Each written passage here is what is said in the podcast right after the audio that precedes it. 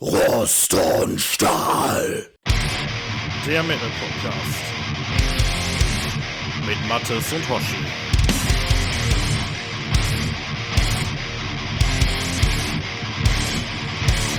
Guten Abend, Vrienden van harde Musik. Willkommen bei Rüsten Stahl auf Flevering 27. Und der Mattes denkt sich jetzt, was ist mit dem Damit Hoshi habe ich los? nichts zu tun. ich bin gerade gleichermaßen überrascht wie entsetzt wie Und schockiert.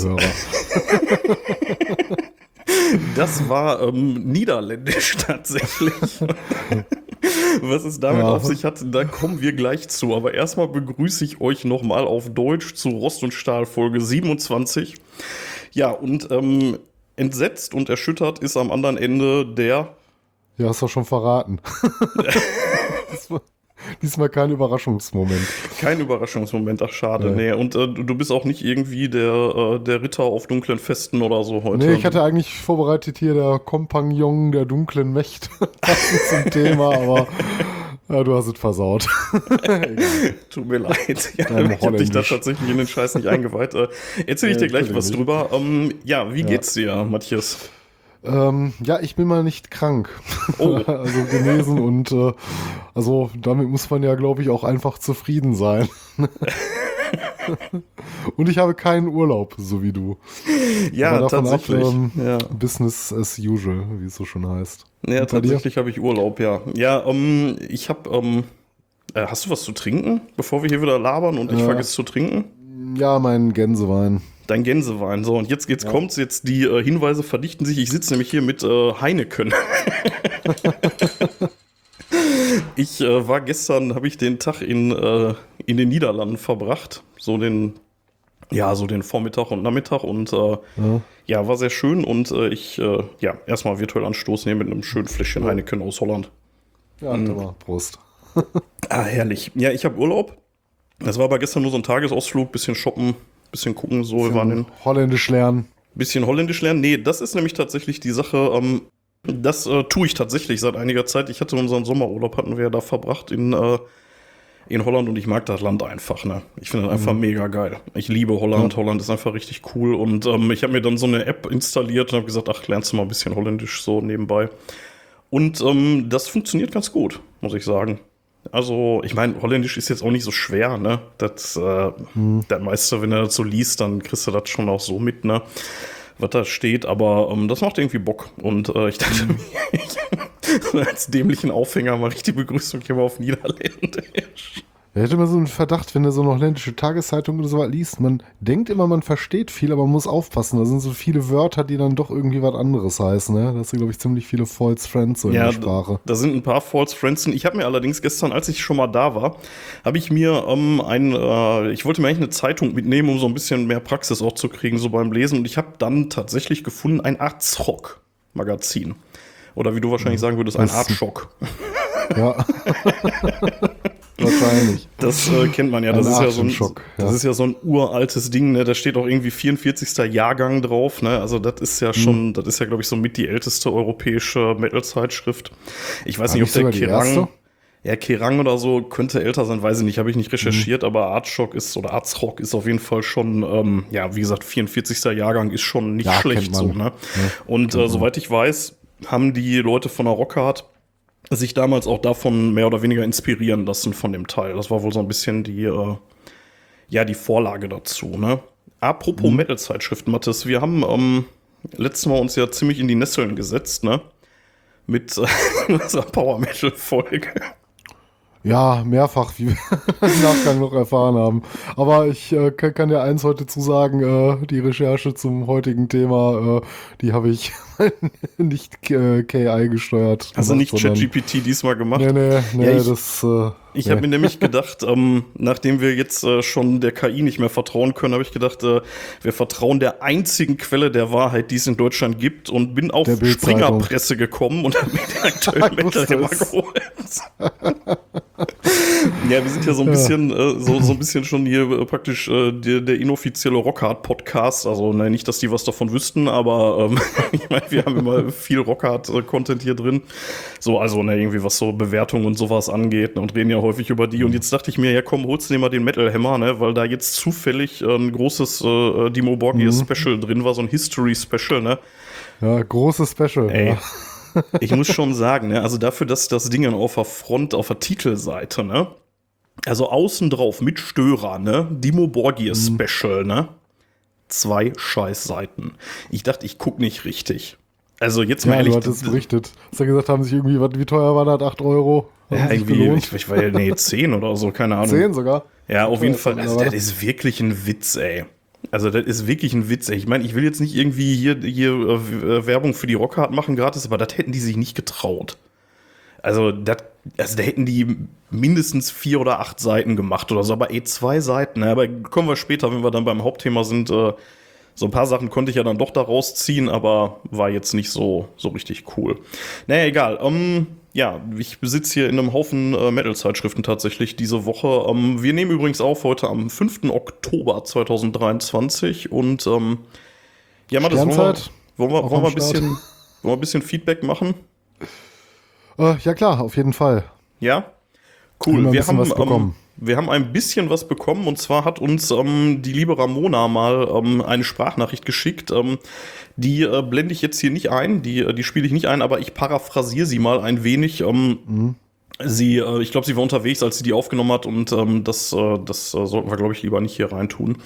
Ähm, auf jeden Fall hat sie, äh, sie also erstmal war sie voll, voll des Lobes für unsere Folge. Es ging um die letzte, um die Power Metal Folge. Ähm, und äh, sie meint, ja, es muss nicht immer alles äh, aus, aus dem US-amerikanisch-englischen oder skandinavischen Raum kommen, zumal wir ja gerade in Deutschland auch so viele coole Bands haben und wir hatten uns ja sehr auf den deutschen Raum beschränkt, ne? Oder hatten ja gesagt, wir machen German Power Metal Essentials. Ähm, ja, Ja, sonst insbesondere. wisst ihr ja gar nicht, wo du, wo du anfangen sollst, ne? Ja, ja, ist einfach viel zu viel sonst, ne? Also an der Folge insbesondere äh, feiert sie Blind Guardian ab, wobei sie dann auch wieder sagt, so die am einzigen Berührungspunkte, die sie eigentlich mit Blind Guardian hat, ist äh, ja die gemeinsame Heimatstadt Krefeld und ähm, dass sie den Markus, den Gitarristen, ich nehme mal an, sie meint Markus Siepen, äh, dass sie den so ein bisschen kennt. Und zwar gibt es einen Metal-Fanclub da in der Region, die Metal Piranhas, und ähm, die hatten wohl so einen inoffiziellen Stammtisch bei ihr an der Arbeitsstelle und da hat sie den öfter mal getroffen. Und er hat ihr wohl auch mal versprochen, ein Autogramm von, Tabi von Tobias Sammet von Avantasia Edguy ihr zu besorgen. hat er wohl nie eingelöst. Ähm, weil nämlich die besagten Bands, also die Tobias Sammet Bands, waren dann auch die ersten Bands, mit denen sie so in den Metal eingestiegen ist, bevor es dann später Richtung, Richtung Death Metal und so ging. Ne?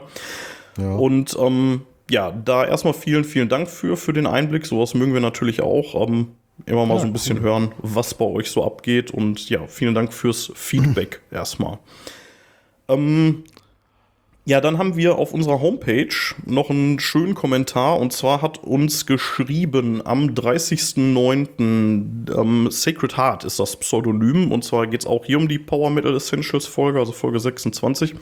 Und er schrieb, und da sind wir jetzt wieder bei ChatGPT, die Infos über Custard waren tatsächlich nicht die einzigen falschen Informationen in der Folge.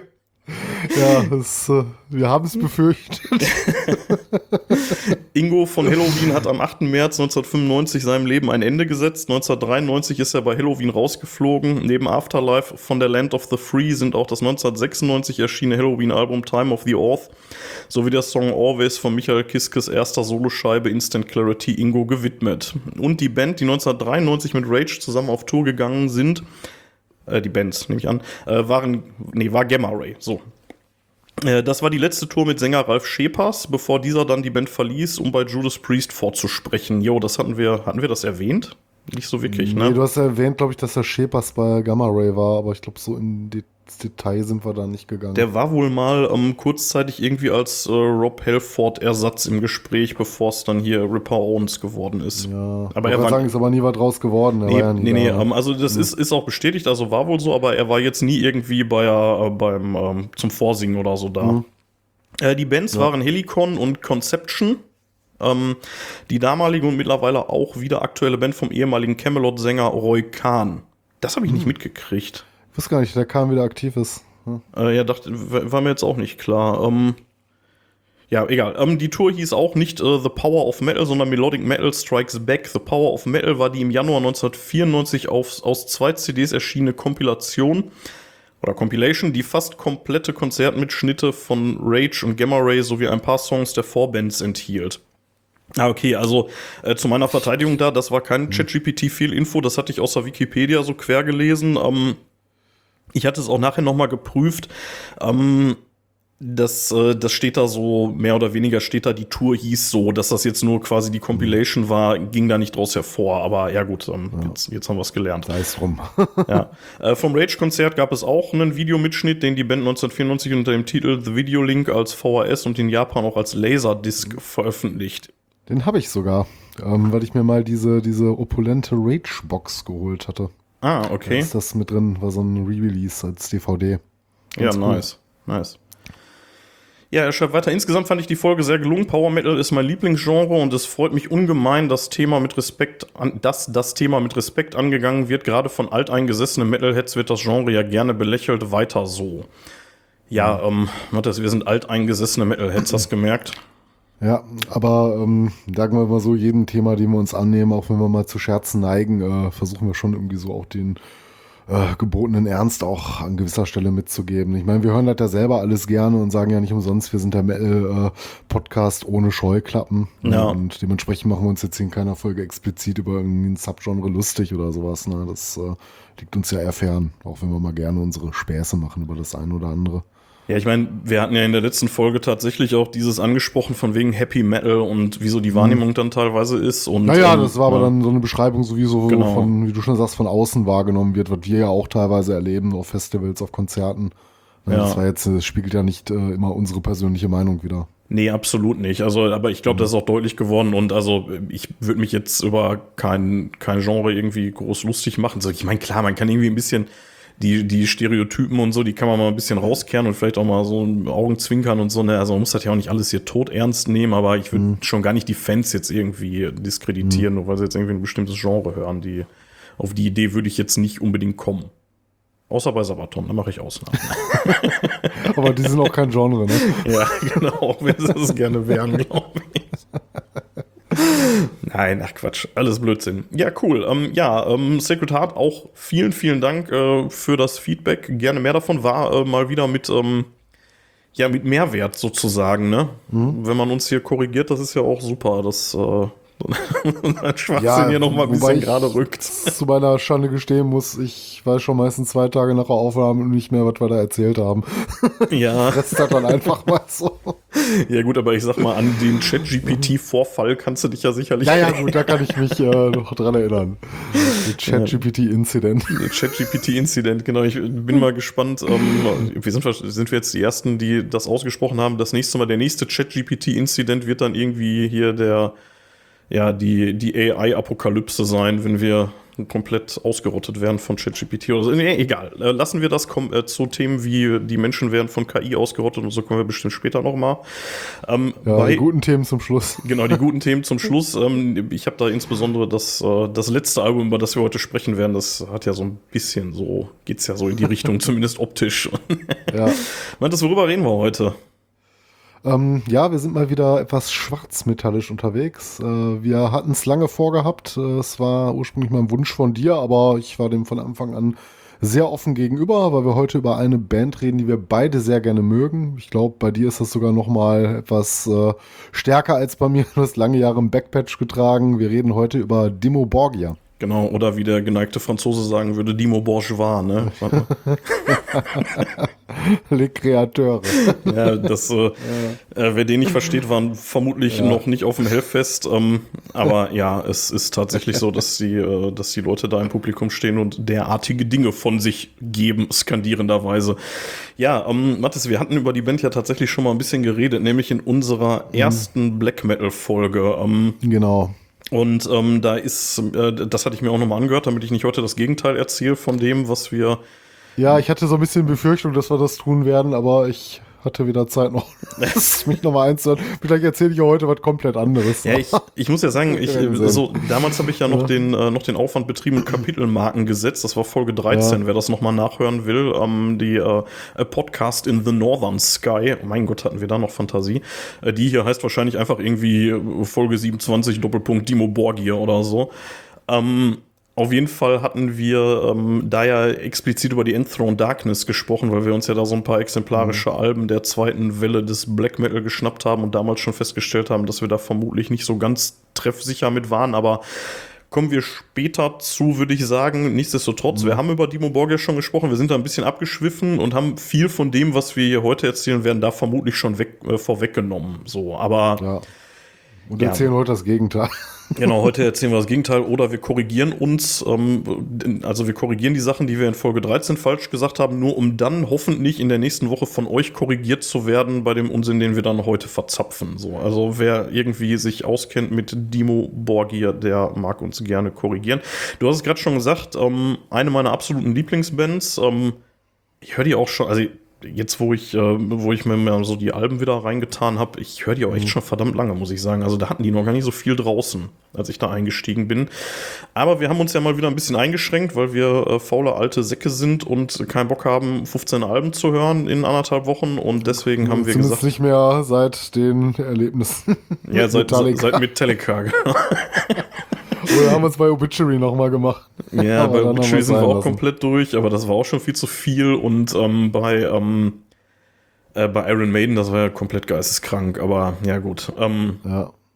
Wir haben uns eingeschränkt, wir haben gesagt, wir ähm, äh, fangen am Anfang an, also nehmen so die, die ersten Scheiben mit und ähm, gehen dann bis zur Death Cult Armageddon, weil das ist jetzt wirklich echt ein bisschen vorgeschoben. Wir wollten so um die mhm. sechs Alben haben. Und nach der Death Cult Armageddon ist äh, Nicholas Barker ausgestiegen und ähm, ehrlich gesagt hatte ich keinen Bock mehr auf die Insorte Diaboli danach. ja. Weil ich, ähm, also ich finde auch, ähm, das, das können wir uns jetzt so ein bisschen erarbeiten, aber so viel schon mal vorweg. Ähm, ich finde, die sind da auch so wirklich, ähm, so, ja, so Peak Performance, würde ich sagen. Aber ne? ich, ich fand die Platte ehrlich gesagt gar nicht so schlecht. Also mir hat es ja ganz gut gefallen. Aber, die in ähm, Sorte. Ja, in diesen Sorte. Also ja. ich muss ehrlich sagen, bis heute gibt es kein Dimo Borgia-Album, das mir nicht irgendwie auf irgendeine Art und Weise gefällt. Ich finde die Frühwerke, über die wir heute sprechen, klar deutlich stärker. Das ist so für mich schon so das Beste, was die rausgebracht haben, so bis einschließlich der Deskalt.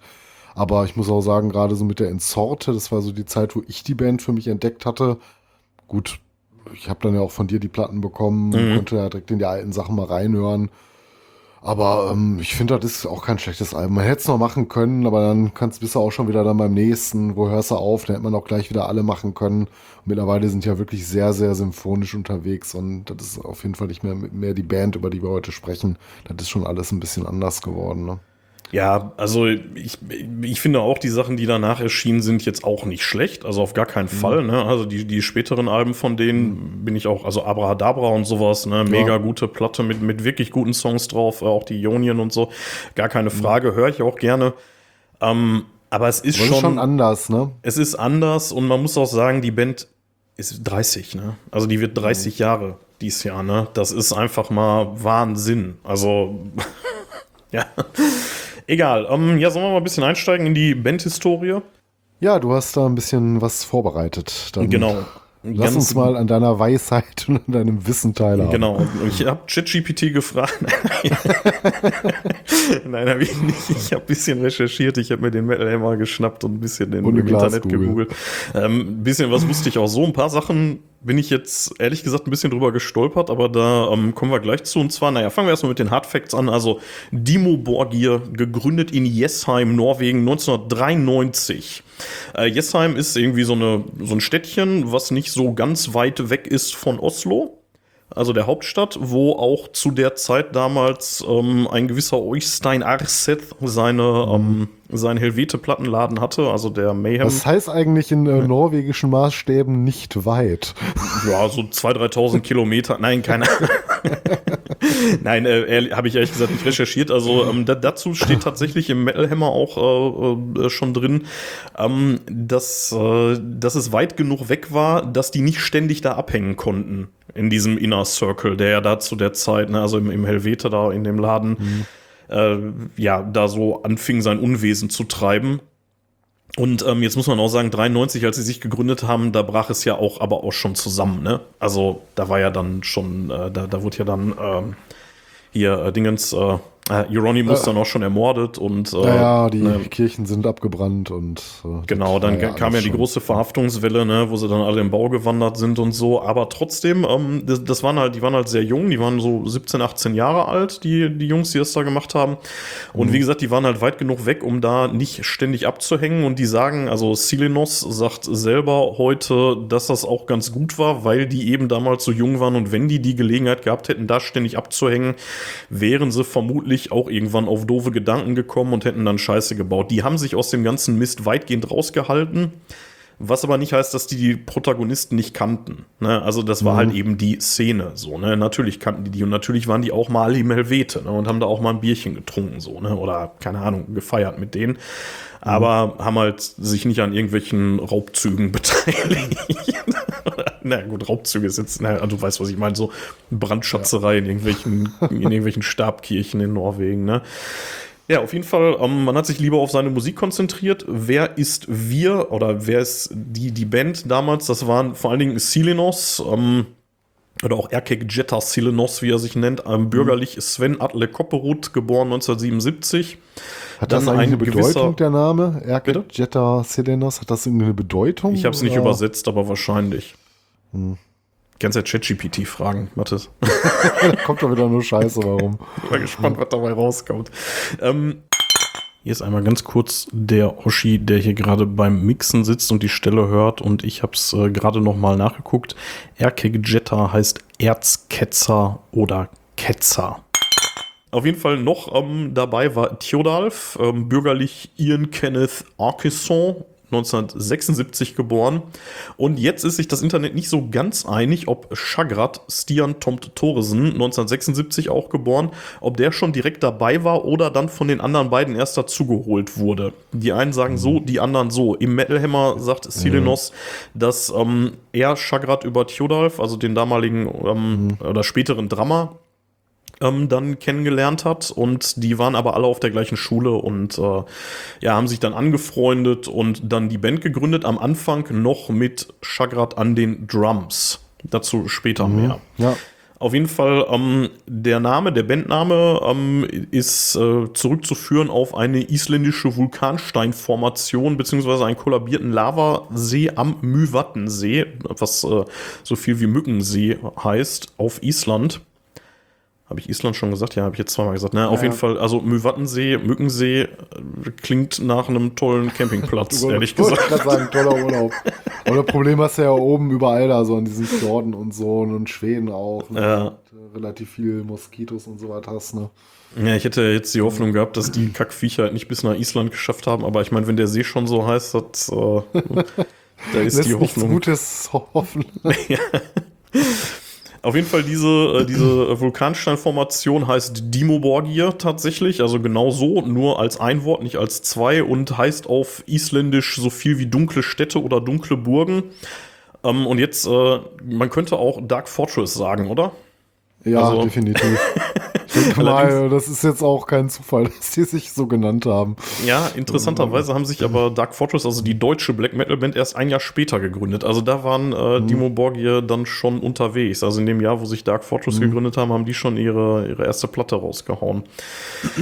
genau, also bis heute ist äh, Selenos äh, für den Großteil der Lyrics verantwortlich und ähm, ja, es ging dann auch schon direkt los, 1994, also ein Jahr nach Gründung ungefähr, hat man die erste EP, die wir jetzt hier nicht im Detail besprechen, weil ich glaube, die kennst du auch nicht, ich kenne die auch nicht und wir wollten uns ja eher auf die Alben konzentrieren.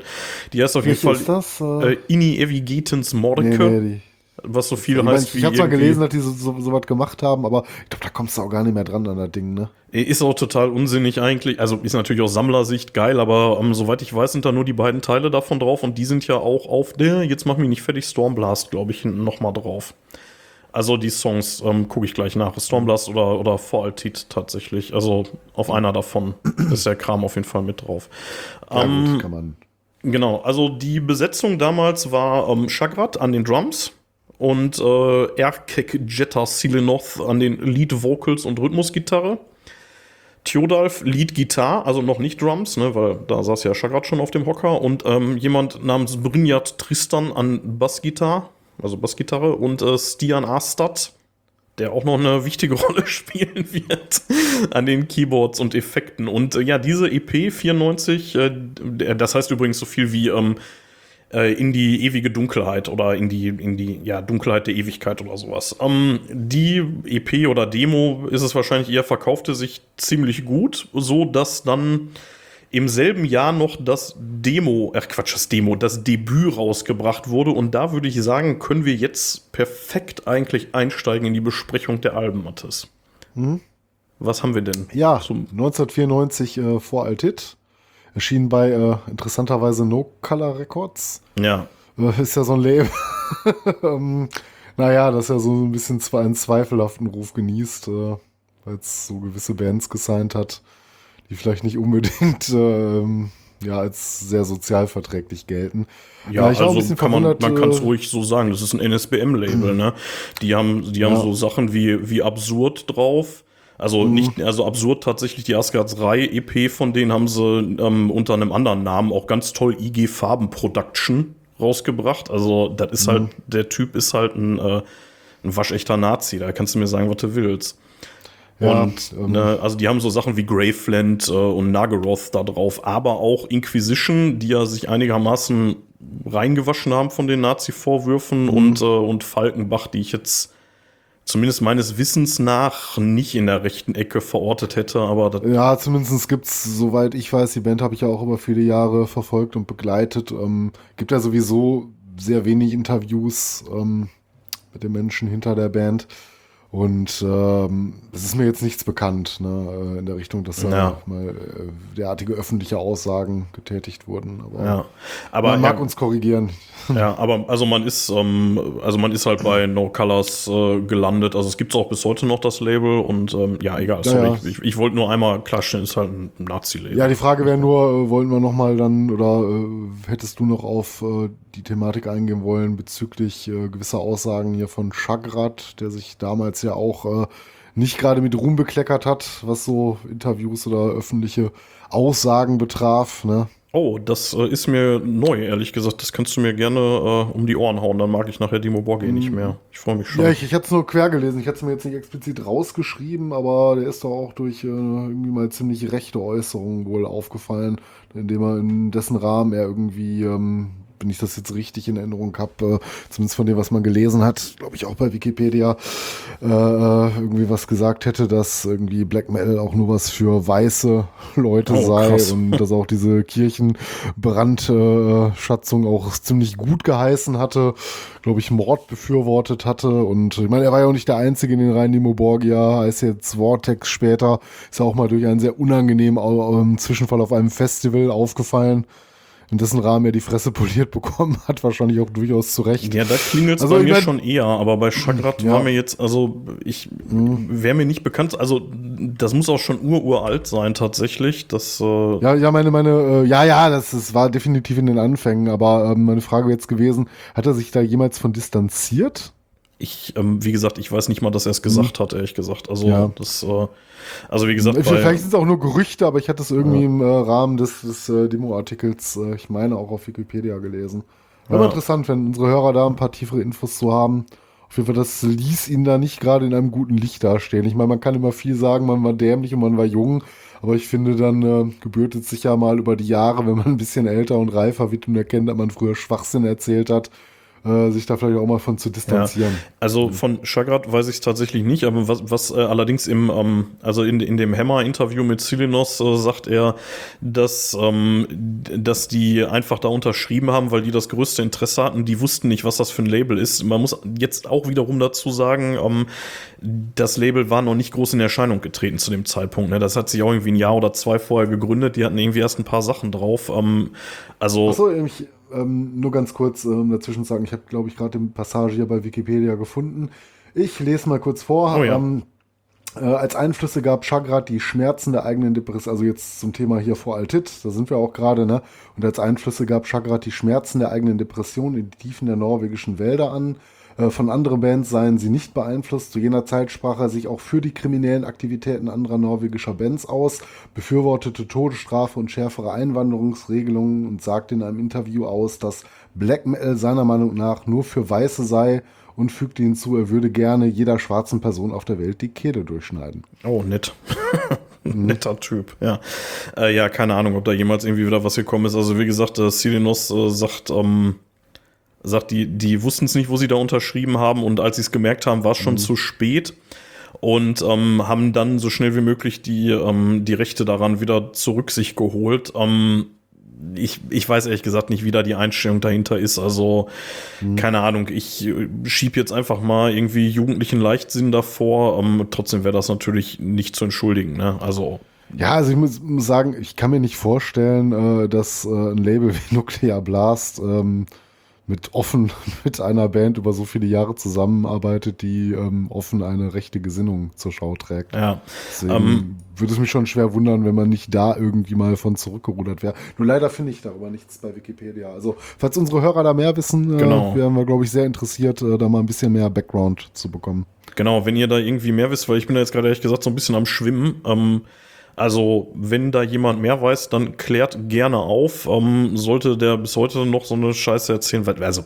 das hätte ich, glaube ich, mitbekommen, ne, dann wäre das natürlich indiskutabel, aber soweit ich Aber man hätte weiß. sich jetzt auch mal kurz die Fußnoten ja angucken können, wo das herkommt, aber das kriege ich jetzt hier im Verlaufe der Aufnahme, der wir gerade sind, jetzt auch nicht mehr hin. Ja, egal, äh, geben, lagern wir das mal un, un, unsere Hörer aus. Ja, auf gespannt. Fall, Also, ja. wer da mehr Infos hat, immer gerne her damit. Ähm, wir waren bei dem Album ähm, vor Altit, äh, No Color Records, haben wir gerade schon gesagt. Es war eine Eigenproduktion äh, zusammen mit Markus Steiger und äh, wurde in den Stofner RF Studios aufgenommen.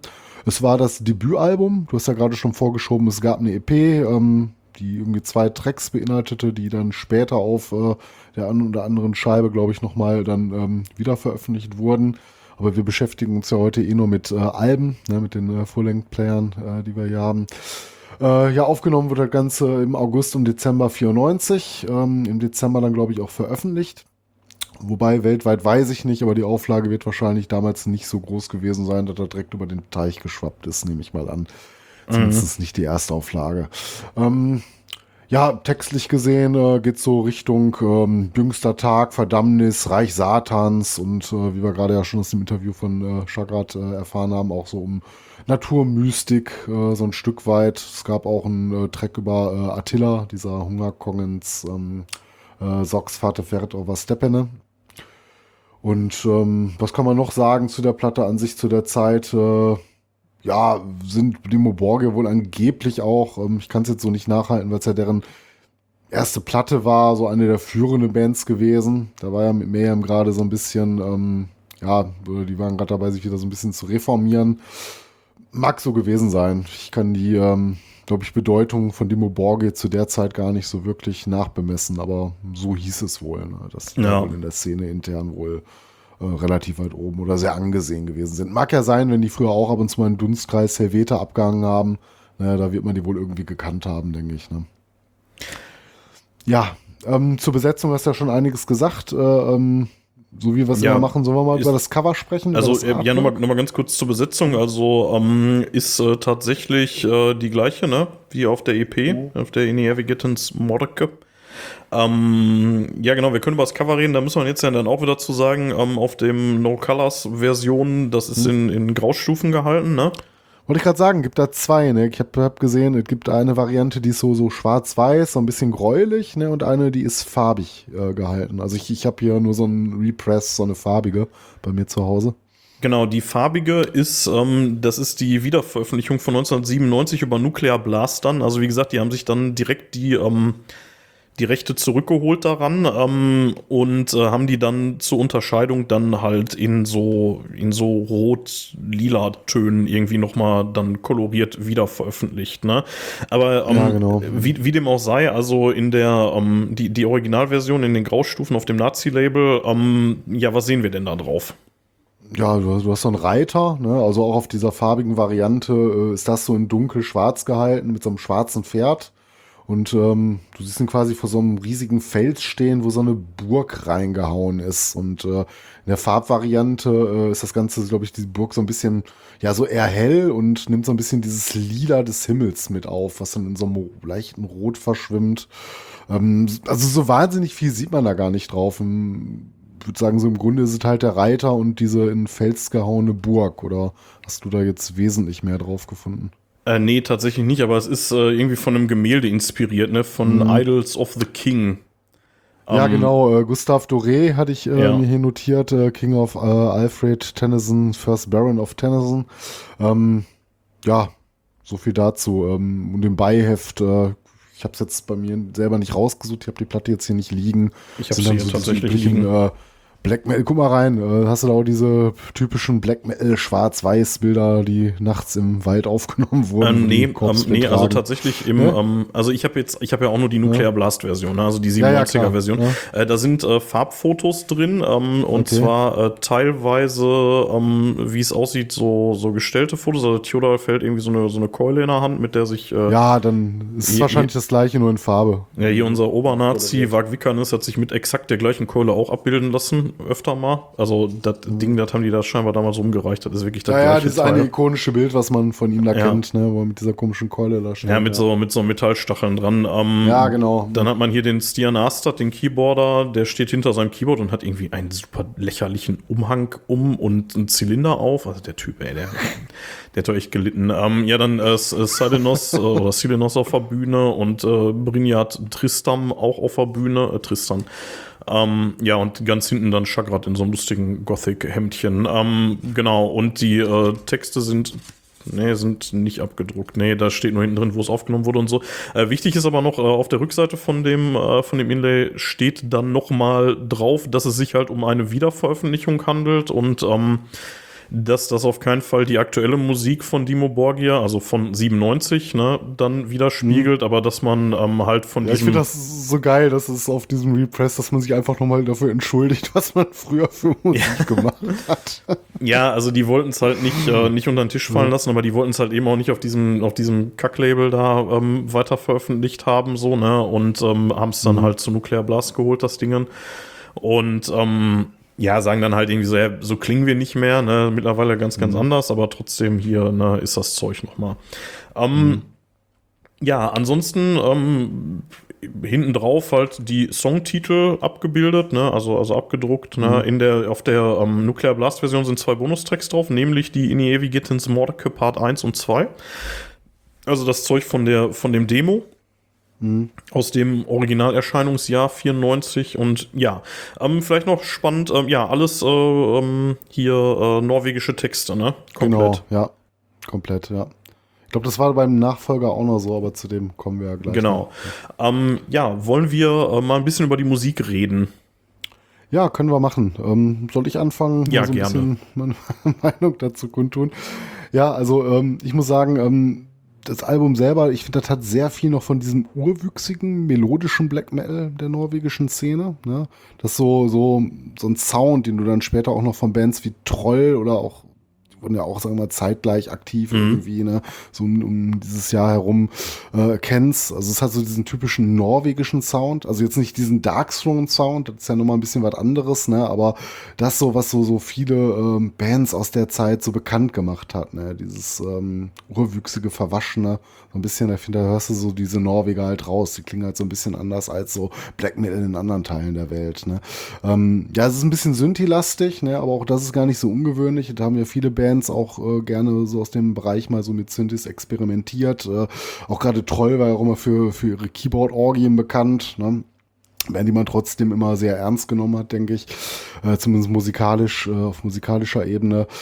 Ähm, ja, also interessant wäre so ein bisschen die Frage, ne, wenn das Album heute nochmal eingespielt werden würde mit so ein paar anderen Mitteln, mit einem etwas anderen Sound, mit etwas mehr Bombast, würde es wahrscheinlich auch nochmal eine Ecke, ja, fetter klingen. Also besser will ich gar nicht sagen. Das ist natürlich das, was das ist zu der Zeit. Aber ich frage mich manchmal so, wie das so unter heutigen Umständen nochmal mit den gleichen Songs klingen würde. Wäre ein sehr interessanter Kandidat, finde ich, in deren Diskografie mal für eine Neuaufnahme. Also würde ich mir gerne mal anhören, vielleicht ist es scheiße, Ja, aber ähm, ich würde dem durchaus mal eine Chance geben. Ähm, vom Album an sich, ich finde es sehr abwechslungsreich. Ich fand es auch überraschend. Es hat sehr viele starke Stücke. Ich hatte das etwas anders in Erinnerung. Ich dachte immer so, ja, ist halt ein Dimo Borgia-Album, war nie mein Favorite. Ich, ich habe es ehrlich gesagt, glaube ich, auch nie so oft gehört. Aber jetzt habe ich das nochmal so ein bisschen für mich wiederentdeckt und ähm, ja, ich muss aber ehrlich sagen, ich verstehe auch gar nicht so wirklich, warum das mal so als durchwachsenes Werk angesehen wird, weil für das, was das ist zu der Zeit, ist es wirklich ziemlich gut. Ne? Also es hat wirklich sehr viel Abwechslung drin. Gut, wie gesagt, die Produktion ist nochmal so eine andere Sache, aber so grundsätzlich, was man da so als Einstandswerk rausgehauen hat, nimmt schon einige Sachen vorweg. Äh, spiegelt so ein bisschen vielleicht auch den Zeitgeist dieser norwegischen Black Metal-Szene, zumindest ähm, einen gewissen, ähm, einer gewissen Subkultur nochmal wieder. Und ähm, ja, es hat so seinen ganz eigenen Charme. Ne? Es sticht auch so ein bisschen heraus. Also ähm, man merkt natürlich dann auch später dann wieder mit dem Nachfolger, da man sich auch mal so eine Spur noch weiterentwickelt. Aber ähm, ich finde, für ein Einstandswerk war das schon ganz ordentlich. Ne? Es geht in eine ganz andere Richtung als Dark Zone dann äh, äh, noch einen ja, Tacken früher aber, gegangen aber sind. komplett, aber ne? Also dann mh, ist ja, komplett. man, man muss ja leider sagen, es ist musikalisch ja näher an Burzum als an Dark Throne, so, ne? Ja, ja, das also- äh, kann man durchaus so sehen. Ja. möglicherweise so eine Synthese aus beiden, aber ähm, ne, schon eher Mhm. so die, diese, diese Keyboard-Teppiche da drin und so, das ist ja schon von Anfang an da, ne? Das, Mhm. Ja, äh, das ist ganz klar auf Melodien ausgelegt. Ne? Da da steckt, glaube ich, auch ein anderer Gedanke hinter.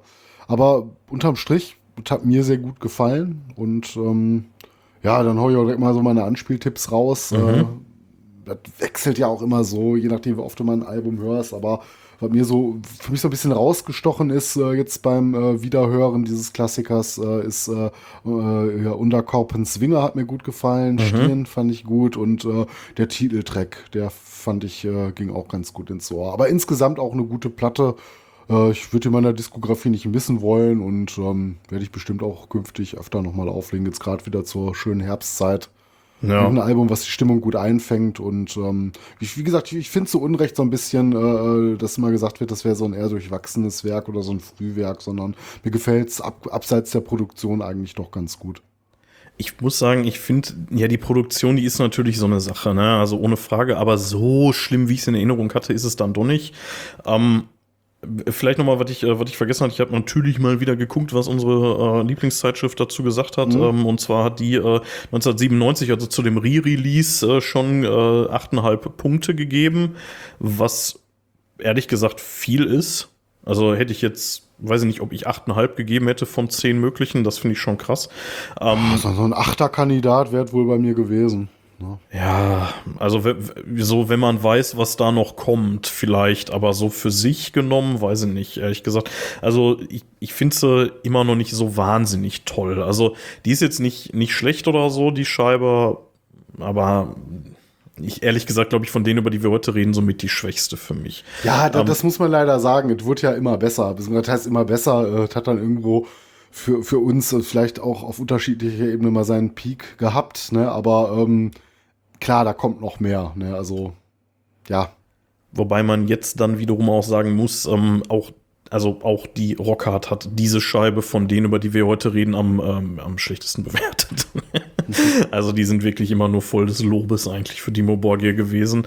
Ähm, ja, vielleicht nochmal ähm, auch, also von meiner, mein Musiktipp ist nach wie vor, seitdem ich die Platte kenne, immer Glittertint davon. Der, das wäre so mein Song da drauf. Der ist äh, doch einigermaßen auch repräsentativ, glaube ich, für das Album. Da findest du relativ viel drin wieder. Ähm, dazu mal, ich habe, also, weil ich den halt als Anspieltipp rausgesucht habe oder, oder erwählt habe, habe ich mal geguckt, wo der sich drauf bezieht. Ich dachte mal, Glittertint, was zur Hölle soll das heißen? Heißt So eine tatsächlich. Band, die so heißt. ja, es gibt eine Band, die so heißt tatsächlich, und es heißt über, übersetzt auch tatsächlich irgendwie sowas wie Glitzerzeug oder so. Ähm, Es bezieht sich allerdings auf den zweithöchsten Berg in Norwegen, der heißt so.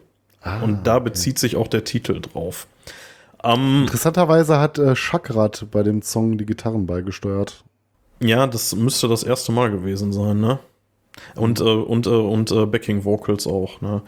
Ähm, also, ja, hatten wir ja schon gesagt, also was mich tatsächlich so im Nachhinein, ich hielt mich immer für einen riesen Dimo Borgir-Fan, aber ehrlich gesagt, bis zur Recherche hatte ich das zumindest vergessen, dass Chagrat auf diesem und auf dem Nachfolgealbum nicht gesungen hat.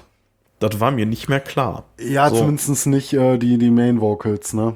Ja. Hier so, so Back Backings und so. Ja, also dass, äh, dass Silinos da noch Lead Vocals gesungen hat, war mir ehrlich gesagt echt nicht mehr klar. Und dass äh, Chagrat dann da noch getrommelt, also klar, mir war irgendwie klar, dass er mal am Anfang getrommelt hat, aber ich dachte, der hätte getrommelt und gesungen, ehrlich gesagt. So, so ungefähr. Nein, also als ich das jetzt gelesen habe, war ich jetzt auch nicht irgendwie völlig überrascht. So klar, das habe ich schon tausendmal gelesen, aber das war, gehörte jetzt nicht so zu meinen aktiven Erinnerungen, sag ich mal. Jetzt muss ich allerdings auch sagen, dass die ersten beiden Platten nicht gerade zu meinen Lieblingsscheiben von Dimo Borgir gehören. Gerade die nicht, jetzt hier die Voraltit. So, was übrigens so viel wie für alle Zeit heißt oder so. Ähm, also, naja, relativ easy zu übersetzen jetzt, äh, wo ich hier heute schon äh, euch holländisch um die Ohren Holländisch. gehauen habe. Norwegisch ist da jetzt auch nicht so wahnsinnig kreativ an vielen Stellen. das ist halt auch eine Aber germanische demnächst ja so ein Sprache, ne? bisschen so wie bei der Sendung mit der Maus. Ja, genau. Das war Das- italienisch. Das war, nein, pass auf, klingonisch, selbstverständlich, wenn schon, denn schon, Mathis. Äh, gab's, glaube ich, wirklich Klingonischen mal, ne? Original. Klingonisch gab's, glaube ich, bei der Sendung mit der Maus wirklich mal, ne? Ja, Ja, hatten die meine ich echt mal gemacht irgendwann. Fand ich sehr witzig. Ähm, ja, wollen wir noch mehr über dieses ähm, Werk reden oder können wir weiter schreiten? Ja, wir könnten ja nochmal unseren Star Trek äh, Nerdtum unterstreichen. Wenn ich dich jetzt fragen würde, was heißt denn Pach, Pa, Pach, Pä? Sein oder nicht sein, Genau. heißt das selbstverständlich. Gott Dank, verdammte Und. Shakespeare kannst du nur im klingonischen Original wirklich Genau. genießen. Wer den nicht Star verstanden hat, der 6, sollte ne? sich Star Trek 6 angucken.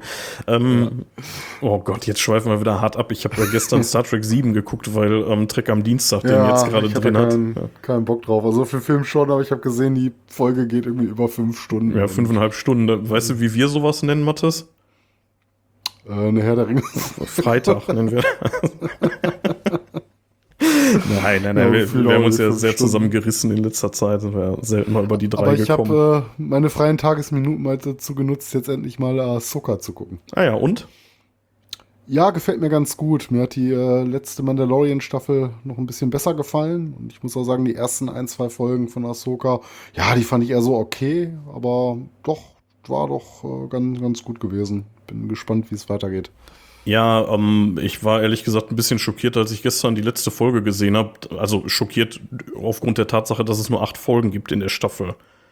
So, was fällt Mhm. ja, denen ein? Das war, glaube ich, ähm, so angelehnt wie die letzte Mandalorian-Staffel. Die hat ja auch nur acht. Ne? Also ich hätte jetzt auch nicht groß erwartet, dass da jetzt noch mehr kommt. Ja, das nervt mich irgendwie an aktuellen Serien. Sorry, ey.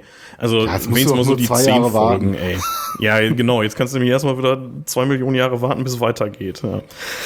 Egal, haben wir lange genug mal wieder über Star Trek und Star Wars hier abgenördet. Lass mal weitergehen. Lass mal ins Jahr 1996 gehen. Ähm, Ach so, wir sind ja Metal-Podcast. genau, Das ist ganz wo wir über vergessen. die Stormblast dann reden Genau. wollen. Ja, fett. Ähm, ja, Stormblast äh, erschien nicht mehr auf No Color Records, auf äh, Kakophonos. Ich bin mir jetzt nicht hundertprozentig sicher, aber da haben doch auch Cradle irgendwie ihre ersten Platten veröffentlicht, oder? Erzählte ich jetzt Mist. Nicht ich hab's recherchiert. Ich hab's jetzt nicht recherchiert, das ist jetzt aus, aus dem Gedächtnis. Ähm, Egal, weiß ich ja ehrlich gesagt nicht. Kön könnte ich Klären wir in rausfinden. unserer, klären wir in unserer Cradle-Folge auf, die Ja. bestimmt auch mal kommen wird. Ähm, ansonsten ist es auch wieder eine Eigenproduktion und diesmal in den Endless Sound Production Studios aufgenommen. Ähm, Texte und Songs sind von Juli äh, 93 bis 95 entstanden. Die Platte selber 96 erschienen. Äh, thematisch äh, dreht man sich hier so um die Themen Dunkelheit, Kälte, Hass, also Misanthropie, äh, Töten von Christen, ganz wichtig im Black Metal Ja. zu der Zeit und äh, der Kampf gegen sie.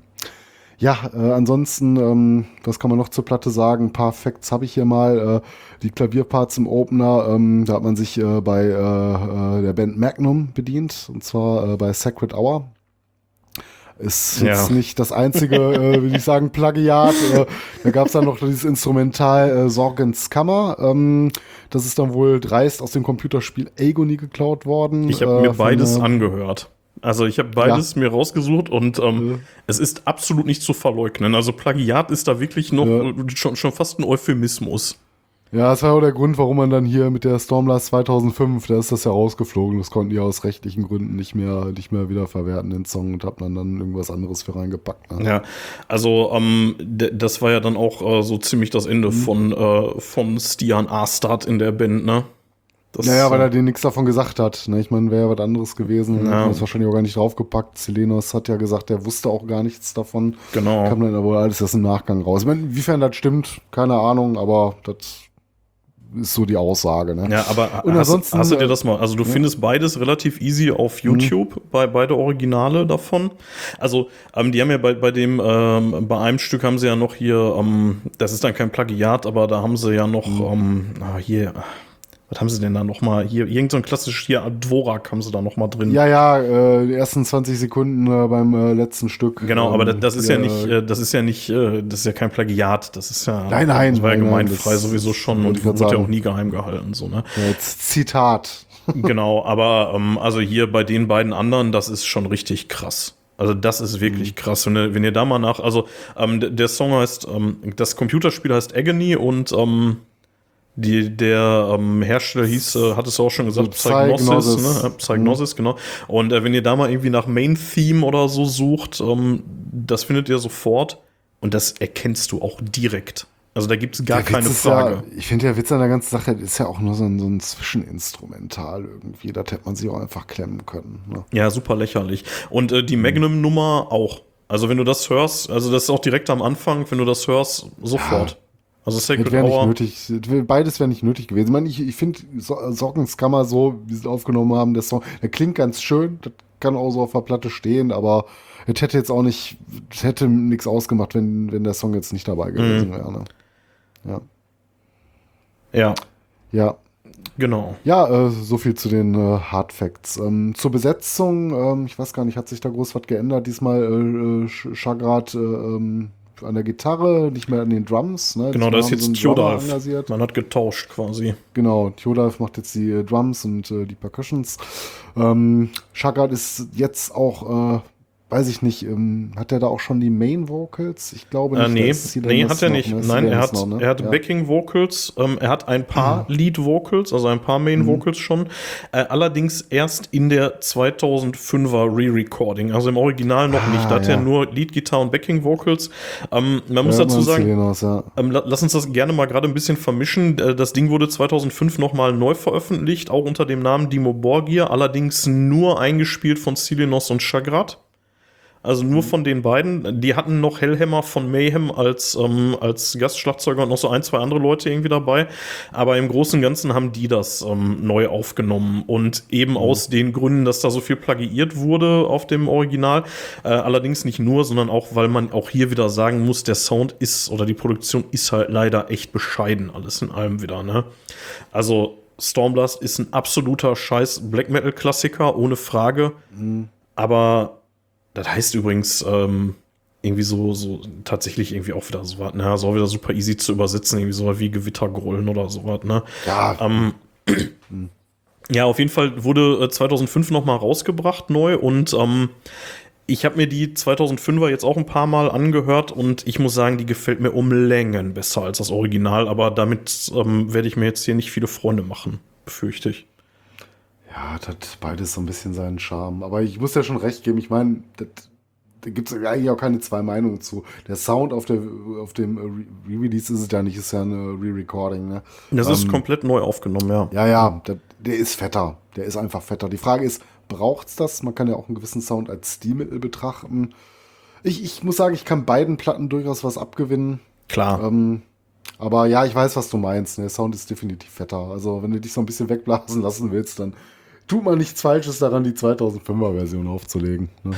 Ja, also also man kann ja vor allen Dingen auch beides. Ne? Also ich habe beide Versionen mhm. jetzt gehört in der, in der, zur Vorbereitung und ähm, mhm. also ich fühle mich dann mit der 2005er schon irgendwie wohler, weil ich nicht das Gefühl habe, irgendwie ähm, mir ein Kopfkissen auf die Ohren zu drücken und die Musik dann irgendwie draußen voll aufzudrehen, um dann irgendwie überhaupt irgendwas zu hören. So Also ich mag die Produktion einfach nicht von der 96er Version. So, das ist einfach so. Das ist einfach mir, Ja. das ist zu Proberaum Billo Scheiße so. Also ich finde die sogar ehrlich gesagt noch ein Stück weit schlimmer als die von Volltit. So, ich Ja, meine, die ich hat man halt nicht nicht sagen. nochmal neu aufgenommen, aber das ist halt auf einem ähnlichen Niveau, ne? Aber wäre halt interessant, ne? wie ich schon gesagt hatte, nochmal Ja. ein ähm, Re-Recording der Voraltit. Fände ich gar nicht schlecht.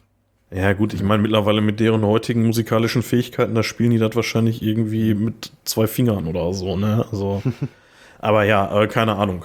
Ähm, ja, nichtsdestotrotz ist natürlich ein Mega-Klassiker. Ne? Sollen wir mal ein bisschen über das Artwork reden? Und da würde ich tatsächlich auch gerne, Mhm. Ja, gerne. beide kurz einmal anreißen. Die Originalversion Mhm. und dann im Nachgang dann gerne auch die 2005er Re-Release-Version. Ja. Ähm, ja, was sehen wir denn auf dem Originalteil?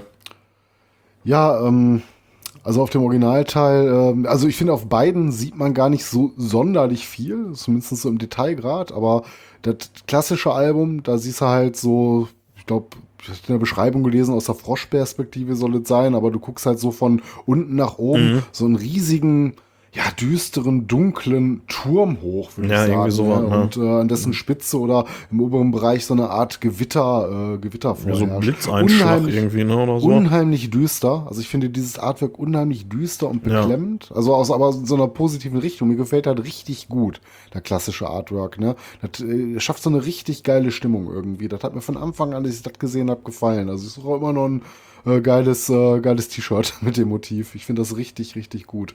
Ähm, so mit eins meiner Mehr, also als T-Shirt-Motiv taucht das aber eigentlich irgendwie nicht so richtig, ne? Weil Ja, kommt drauf an, wie es gemacht ist. Also jetzt natürlich nicht mit so einem Quadratlogo drauf, da müsste irgendwie so in diesem, äh, sag mal, dunkel des T-Shirts so mit einfließen, ne? Dass du einfach diesen Turm hast mit dieser hellen Umrandung, dass das halt so zentriert irgendwie Mhm. drauf ist. Aber jetzt natürlich nicht als so das Albumcover in seiner quadratischen Gänze, das sieht scheiße aus, ne? Ähm, ja, egal. Auf jeden Fall, mir gefällt das richtig gut, ne? Ähm, ja, und äh, auf dem neuen äh, äh, hingegen, Ja, warte mal, also halt ähm, achso, ganz kurz, also Ja. äh, da noch zu erwähnen, man sieht auch hier noch ähm, das alte Bandlogo oben links, ne, also genauso wie auf der Mhm. Altit, das, äh, das alte Bandlogo, das ist so ein ganz klassisches Black Metal Logo, so ein, ja, ich nenne es immer so ein Friedhofstor. So, Mhm. also irgendwie so ein super verschnörkeltes Teil. Da brauchst du schon, Ja. äh, da musst du schon echt gut Black Metal lesen können, um das zu entziffern, was da steht. Und Ja. ähm, genau. das dann sieht aber cool aus, finde ich, ne? Das alte Bandlogo von denen. Ja, ja, ja. Ähm, auf dem äh, 2005er Re-Release natürlich nicht mehr, da ist dann schon der neue Schriftzug drauf, ne? Und ähm, ja, man ist ja komplett weg eigentlich von dem, ähm, von dem Original-Artwork, ne? Also, das hat ja nicht mehr viel damit zu tun, ne? Nee, so gar nichts. Das ist ein komplett anderes Artwork, ne? Ja, gut, man, also man könnte jetzt sagen, ähm, der Titel, dieses Stormblast, das ist noch so ein bisschen dran angelehnt. Vor allem das S davon. Ähm, aber ansonsten, was sehen wir? Wir sehen irgendwie so eine, ja, was ist das? So, so, so ein gehörntes, was auch immer, Wesen, ne? Ja, also sag mal so, Satan halt so, so ein Ziegenkopf, ne? Ja. Also für mich war das immer so die, die äh, Inkarnation des Teufels, so hatte ich das Ja. interpretiert. Ja, irgendwie mit, mit, kurz gegriffen. Mit mehreren Hörnern. Also man sieht drei, es werden wahrscheinlich dann vier sein, oder soll das ein Ohr sein, das eine, keine Ahnung. Ja, ist so ein Also bisschen dunkel, ne? Ist alles so- Ja. so ein bisschen dunkel. Und man sieht, äh, man sieht auch kein Gesicht, auch. ne? Hm. Also ich, ich finde es nicht so richtig, ne? Ich, ich habe ich hab einen Longsleeve äh, von dem Motiv. Also es sieht cool aus irgendwie, aber es spricht mich nicht so sehr an wie das alte Motiv, muss ich sagen. Also es hat mir, das alte hat mir richtig gut gefallen. Auch so mit der Farbgebung ne? und diesen, auch das Bandlogo so, so ein bisschen in Gold gehalten. Äh, Ja. ähm, fand ich schon Ja. schön. Also tatsächlich, ich bin jetzt von dem Artwork auch nicht so der Mega-Fan. Also man sieht im Hintergrund auch wieder irgendwie so ein, so ein, so ein also alles sehr blau gehalten, ne? Also das, da ist man sich zumindest, was Mhm. das Original angeht, einigermaßen treu geblieben. Das hat ja auch eher so blau-schwarz-Töne gehabt, ne? Und das ist jetzt bei dem, bei dem Re-Recording auch wieder so. Im Hintergrund sieht man so einen stahlblauen Gewitterhimmel mit mehreren Blitzen, die da so rumzucken, ne? Ähm, auf der Rückseite sieht man irgendwie so ein, so ein Kruzifix, umgedreht natürlich, mit so einem Jesus drauf, der irgendwie mit Stacheldraht ans Kreuz gekettet ist. Auf dem Original sieht man übrigens hinten drauf, ich weiß gar nicht, was es sein soll. Es sieht irgendwie so aus wie so ein, keine Ahnung, so ein Wasserfall oder Äh, ich habe irgendwie die sowas. Platte jetzt nicht hier liegen. Also ich besitze Äh. sie tatsächlich auch. Die hatte ich mir im Nachgang mal ähm, relativ günstig über den Medimobs schießen können. Das ist ja Mhm. gar nicht mehr so leicht, ne, dieses, äh, dieses Original, äh, Originalalbum. Aber ähm, das habe ich tatsächlich hier. Aber das ist mal ein Heidenaufwand für mich, die Dinger rauszusuchen, weil das alles so gemischt ist im Moment in meinem Plattenschrank. Da müsste ich erstmal wieder Ordnung schaffen, um da alle, alle Alben zu finden. Nee, ich, ähm, ich hab's, ich hab's hier liegen und ähm, also das sieht irgendwie so ein bisschen aus, man sieht irgendwie so, es könnte irgendwie eine Höhle sein, wo irgendwie was reinrieselt oder ein Wasserfall oder irgendwie so, ist keine Ahnung. Egal. Ähm, ja.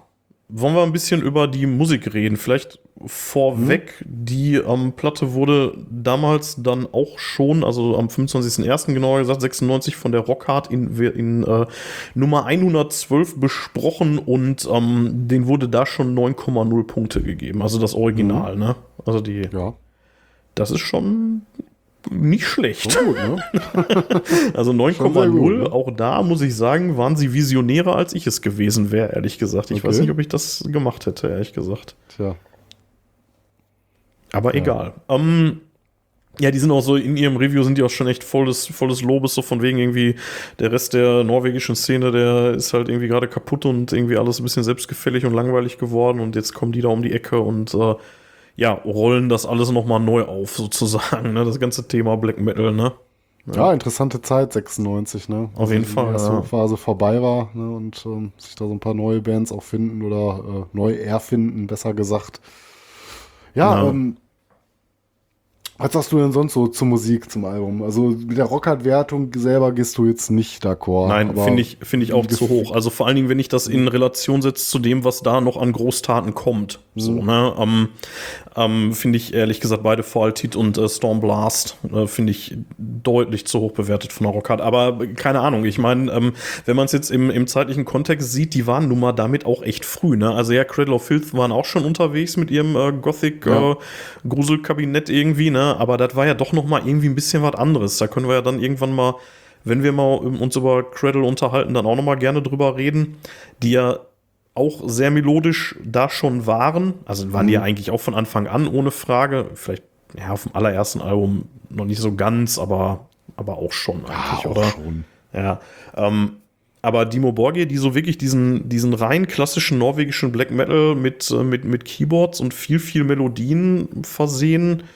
ja, das mag schon, ja, da mag man vielleicht damals schon gesagt haben, das ist eine coole Entwicklung. Ähm, egal, ähm, also für mich ist äh, Anspieltipp definitiv der Titeltrack, würde ich sagen. Also der ist äh, sowohl in der Originalversion als auch in der, in der Re-Recording-Version ist der für mich das absolute Highlight. Ähm, auf der Re-Recording finde ich ähm, hier den ähm, äh, Sorgenskammer Del 2 oder Del, Del 2 halt, ne? Also die Neuaufnahme von Sorgenskammer Ja. finde ich mega gut. Also definitiv einer meiner Lieblingssongs auf dem Re-Release.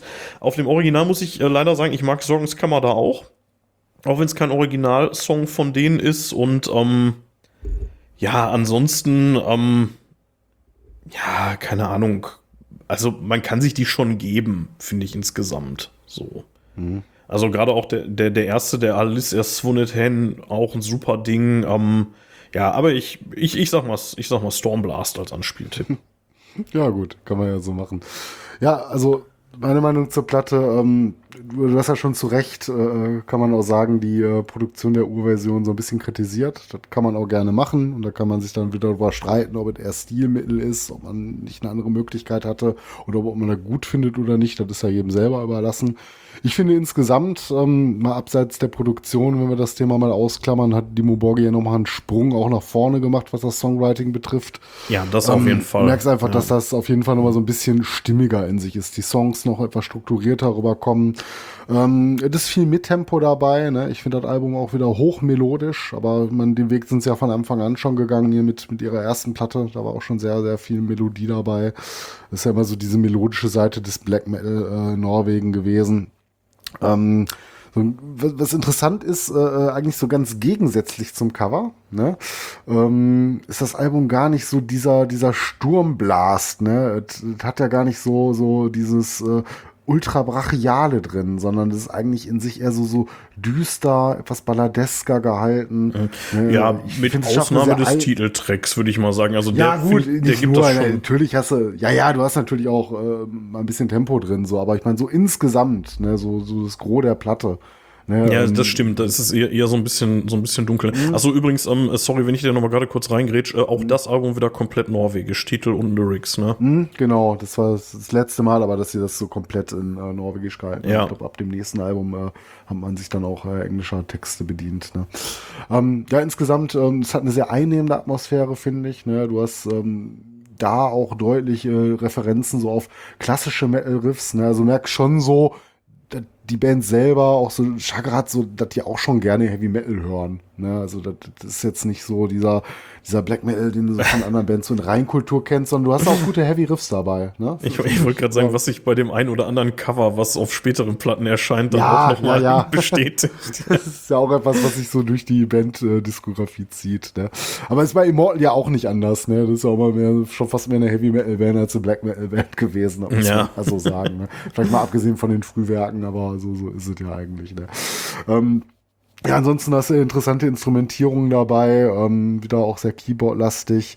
Aber alles, was man da durchaus akzeptieren kann, auch schon so gehört hat. Man geht den Weg erst so ein bisschen weiter, den man damit vor Altit begonnen hat.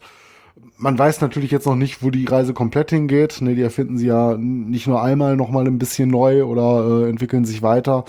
Aber äh, ich persönlich muss sagen, ich feiere die Platte so ein bisschen. Ähm, ich mag das Album sehr. Es ist vielleicht nicht mein absolutes Lieblingsalbum das ist immer, wie gesagt, Lieblingsalbum ist sowieso immer so ein bisschen tagesformabhängig, ne? Aber ich Ja, finde klar. schon, ähm, also im Gegensatz zu dir, ich würde ja schon fast so diese Wertung der Rocker mitgehen. Ähm, das hat mich schon sehr gepackt und äh, es ist für mich auch so eine Art kleines frühes Meisterwerk, ne? Wo ich der Voraltit noch sag, ja gut, das ist für ein Erstlingswerk ziemlich gut und mir gefällt's.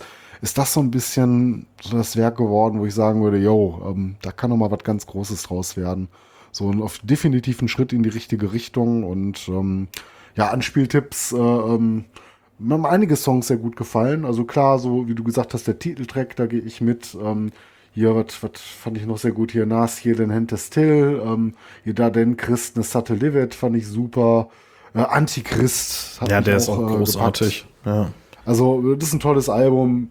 Würde ich auch jedem im Gänze empfehlen, aber man muss halt gucken, ob man, äh, sag mal so, mit diesem alten Sound was anfangen kann. Ne? Wem das eher auf den Sack geht, dem würde ich dann doch eher so das Re-Release ans Herz legen, was dann nochmal deutlich fetter und etwas moderner klingt. Aber Also ich, ich finde, man verliert düster. durch das Re-Release halt nichts. Ne? Also das ist halt einfach, ähm, ja, klar, man kann jetzt sagen, ja, das hat nicht mehr diesen Charme von der 96er Version irgendwie, ne, weil es halt nicht mehr so ein, so ein Proberaumgerumpel irgendwie ist, ne. Also, da ist es auch im Original nicht, es ist halt nur Ja. einfach günstig, günstig produziert, sag ich mal. Ja, und weil der, der Witz, der Witz an der ganzen Sache ist, du verlierst ja eh nie was. Also man, egal wie oft eine Band ein Album neu aufnimmt, so, das alte wird dir ja nicht weggenommen, das ist ja Ja. immer noch da. Du kannst ja, Ja. aussuchen, was du hören willst. Ne? Also wer sich generell für die Band begeistert oder mal ein bisschen tiefer einsteigern will, hört euch doch einfach mal beides im Vergleich an. Ich finde es ein sehr lohnenswertes Album. Man kann so ein bisschen damit auch die Geschichte des äh, Black Metal, des norwegischen Black Metal mitentdecken. Es ist vielleicht, ich meine, an Dimo Borge haben sich ja schon früh die Geister geschieden, ne? Nicht das, was jeder oder äh, so in Black Metal in reinen Kultur verstehen würde. Sie haben schon immer eher die melodische Schiene bedient, aber das hat uns immer sehr gut gefallen und ähm, ja, hört's euch an. Ja. Das Album. Ähm, genau, also wie gesagt, also ich persönlich mag das Re-Release eine ganze Ecke lieber als das Original oder, oder Re-Recording ist es ja. Ähm, der ja, Purist wird genau. dir sagen, ähm, nee, kannst du nicht machen. Aber ehrlich gesagt, scheiß drauf. Ich, ich weiß auch gar nicht, was das Re-Recording, ob die das überhaupt bewertet haben. In der Rockhard habe ich gar nicht mehr gesucht. Ähm, normalerweise machen die sowas ja nicht, ne? Dass sie dann äh, Ja. Dass sie dann, dann nochmal eine Bewertung abgeben. Aber ich könnte mir bei Rockhard gut vorstellen, dass die nicht 9,0 gewesen wäre, wie beim 96er Release. Aber egal. Also ich glaube, eine Wertung geben die nicht, aber die tauchen dann durchaus schon mal in den Rezensionen auf. Da Ja, klar. manchmal einen kleinen Ja. Text dazu. So wie Best-ofs und so, ne? Da machen Ja, die dann genau. schon oder schreiben die dann einen Text zu, aber geben dann in der Regel keine, keine Punktebewertung ab, ja. Ja, ja, aber am Text siehst du die Tendenz da, ne? Ja. Ja. Sollen wir weiterschreiten zu einem Album, Mattes, was im Folgejahr Ja. 1997 erschienen ist und jetzt kann man, und jetzt zitiere ich äh, nicht wörtlich, aber mehr oder weniger den Metal Hammer, es gibt eine Black Metal Szene davor und eine danach. Und ich fand diesen, diese Aussage, die so im, im aktuellen Metal Hammer drin steht, die trifft's ziemlich gut, ehrlich gesagt. Also wir reden über die Enthroned Darkness Triumphant von 97. Die Rockart hat spannenderweise keine Wertung. Das Ding ist ähm, aber in dem Best of Rock and Metal Buch von 2005 mhm. als Klassiker enthalten, was einer 10-Punkte-Wertung gleichkommt, würde ich sagen. Ja. ähm, ja, ähm, lass uns über Enthroned Darkness reden. Für viele wahrscheinlich das Dimo Borgia-Album. Ja, kann man, kann man vielleicht so sehen. Also ich habe tatsächlich an Hard Facts auch so nicht wirklich was gefunden zu dem Album. Vielleicht war ich auch ein bisschen faul um, mit der ähm, Recherche, aber also, es gab da eigentlich nichts Nennenswertes so zur Produktion jetzt zu sagen, was man nicht jetzt durch die äh, ersten Sachen hier jetzt schon abgedeckt hätte. Oder hast du es gar nicht gesagt, das ist das erste Album, was jetzt über Nuclear Blast genau, das, erschienen ist. Genau, das erste ja? Nuclear Blast Album von ähm, Peter Techgren so, von ja, Hypocrisy gut, also, produziert. Also, ja, genau, also würde ich gerade sagen, was man nur sagen kann, halt so, wer es produziert, es war wieder eine Mischung aus einer Eigenproduktion und äh, Peter Tech drin äh, war diesmal das erste Mal und auch nicht das letzte Mal mit dabei. Man hat es in Abyss Studios aufgenommen, mhm. aber abseits äh, dieser, sag ich mal, ähm, wirklich harten Facts äh, habe ich jetzt gar nicht so an interessanten Geschichten zum um, ähm. Aufnahmeprozess oder dergleichen äh, auftun können. Oder ist dir irgendwas bekannt aus der Zeit, aus dem Studio, irgendwas, äh, eine Anekdote zu der Platte, die jetzt nee, nicht äh, unbedingt was mit deren Wirkung zu tun hat, sondern eher so die Band oder die Aufnahme zu der Zeit betrifft? Äh, nee, tatsächlich nicht, aber ähm, die, die Rockhard schreibt in ihrem Review so schön über Morning Palace. Also die sagen halt, äh, eigentlich braucht es nur diesen Song, ne? Und ähm, weil, also dieser Song, der, der sagt halt einfach alles, was zu dem Album zu sagen ist. Also der, der erste Song Morning Palace und die schreiben äh, die markanten Vocals von Shagrat, die Morning Palace zum Smoke on the Water der Dunkelbeseelten gemacht haben. ja, den, den Satz hatte ich auch gelesen, ja. Das finde ich doch einigermaßen treffend. ja. ähm, ist ähm, spannend, spannend also, ähm, vielleicht noch ist äh, das erste Album ähm, mit den mit diesem bekannten Dimo Borgir drei Worttiteln, ne? Also Enthroned mhm. Darkness Triumphant, ne? Ja, das haben die eine Zeit lang äh, beibehalten oder auf vielen Alben, ja. äh, die dann danach kommen sollten, so beibehalten. Ähm, ja, vielleicht bevor wir jetzt äh, gleich ans Artwork nochmal gehen oder äh, über die Musik selber sprechen, einmal was zur Wirkung. Das ist ja das, was du gerade schon angerissen hast. Ne? Es gab eine Metal-Szene davor und danach. Ähm, es ist ja nicht sofort zum Klassiker montiert. Ne? Man muss ja sagen, jeder, der Black Metal damals ernst genommen hat, hat das Album eigentlich gehasst. Ne, es wird ja absolut mhm. äh, in sagen wir so Fachkreisen, ich sag jetzt nicht Musikkreisen, ich glaube so Magazine wie der Karang werden es wahrscheinlich abgefeiert haben, ich weiß es nicht, ich kenne jetzt die Wertung, das Review nicht zu der Zeit, aber ähm, es kam da ja gar nicht so gut an bei vielen Leuten, die tiefer in der Szene stecken. Ne? Es war erstmal über so ein fastes Label wie Nuclear Blast erschienen, das geht ja schon mal gar nicht. Allein dass du schon ein Label hast, ist ja schon fast ein ja. Unding, wenn er nicht gerade selber gegründet Ihr seid wurde. kein obskures ne? Ein-Mann-Projekt, was mit einem Kassettenrekorder im Keller ja. aufnimmt. Also es hat eigentlich so alles dem widersprochen, wo sich, sagen wir mal, so die ähm, Urväter der, der äh, zweiten Welle da verortet haben. Ne? Das ist natürlich, äh, ja, die Unkenrufe des Ausverkaufs etc. pp. Jetzt viele Jahre später muss man sagen, es ist heute ein verdammter Klassiker. Ne? Ähm, es hat die Szene auf eine gewisse Art und Weise verändert, äh, verändert denke ich. Äh, es hat vielleicht Black Metal auch mit salonfähig gemacht, auch einer größeren Hörerschaft zugänglich. Also da, hat, da haben Dimo Borge bestimmt ihren Anteil dran. Auf jeden Fall. Kann ich mir vorstellen. Ja. Und ähm, ja gut, ich meine, zu der Zeit waren wir beide in der Szene nicht aktiv. Ne? Wir haben die Zeit so damals aktiv gar nicht mitbekommen. Aber wir können ja so ein bisschen was darüber sagen, was uns dieses Album bedeutet. Ne? Und ja. ich denke, ähm, das hat auch so die Art und Weise, wie wir diese Musik hören oder wie wir Black Metal hören, auch entscheidend mitgeprägt. Und äh, ich finde, das kann man dem Album gar nicht hoch genug anrechnen. Ja. Ähm, Mathis, ich habe vorhin so ein bisschen leichtsinnig behauptet, dass nach mhm. ähm, der Stormblast der Stian Astad der Keyboarder raus war. Das stimmt gar nicht. Bei dem Album ist er auch noch dabei. Mhm. Ja, stimmt, ja. Da hatten sie es noch nicht gemerkt, scheinbar. Er ist allerdings. Ich wollte gerade sagen, ist ja auch nur ein Jahr später erschienen, die Endstorm. Ja, genau, ne? das, das, kam halt mhm. direkt raus, ne? Ähm, auf jeden Fall, äh, was noch ganz spannend ist äh, dazu, die Tour, die dazu gespielt wurde, mhm. da war er nämlich schon nicht mehr dabei. Da war nämlich Kimberly Goss als Tour-Keyboarderin mhm. da mit drin. Ähm, Kimberly Goss könnte man kennen von Synergy und ähm, ja, die hat auch mal bei hat die bei Cradle nicht auch mal irgendwie Backings gesungen? Ich, ich bin mir gerade nicht sicher, ich glaube ja. Äh, ja, ja, könnte sein. Ähm, auf jeden Fall, die war mal mit Alexi Leo von Children of Bottom verheiratet und äh, ja. Wobei, ist ich gar nicht so richtig sicher, ob die verheiratet waren oder nicht. Das ist alles irgendwie so ein bisschen dubios, aber das ist, äh, das ist eine Geschichte für eine andere Folge möglicherweise. Mhm. Ich äh, wollte nur kurz sagen, wie gesagt, also dieses Album haben wir schon relativ detailliert in unserer Folge 13 besprochen, A Podcast in the Northern Sky. Mhm.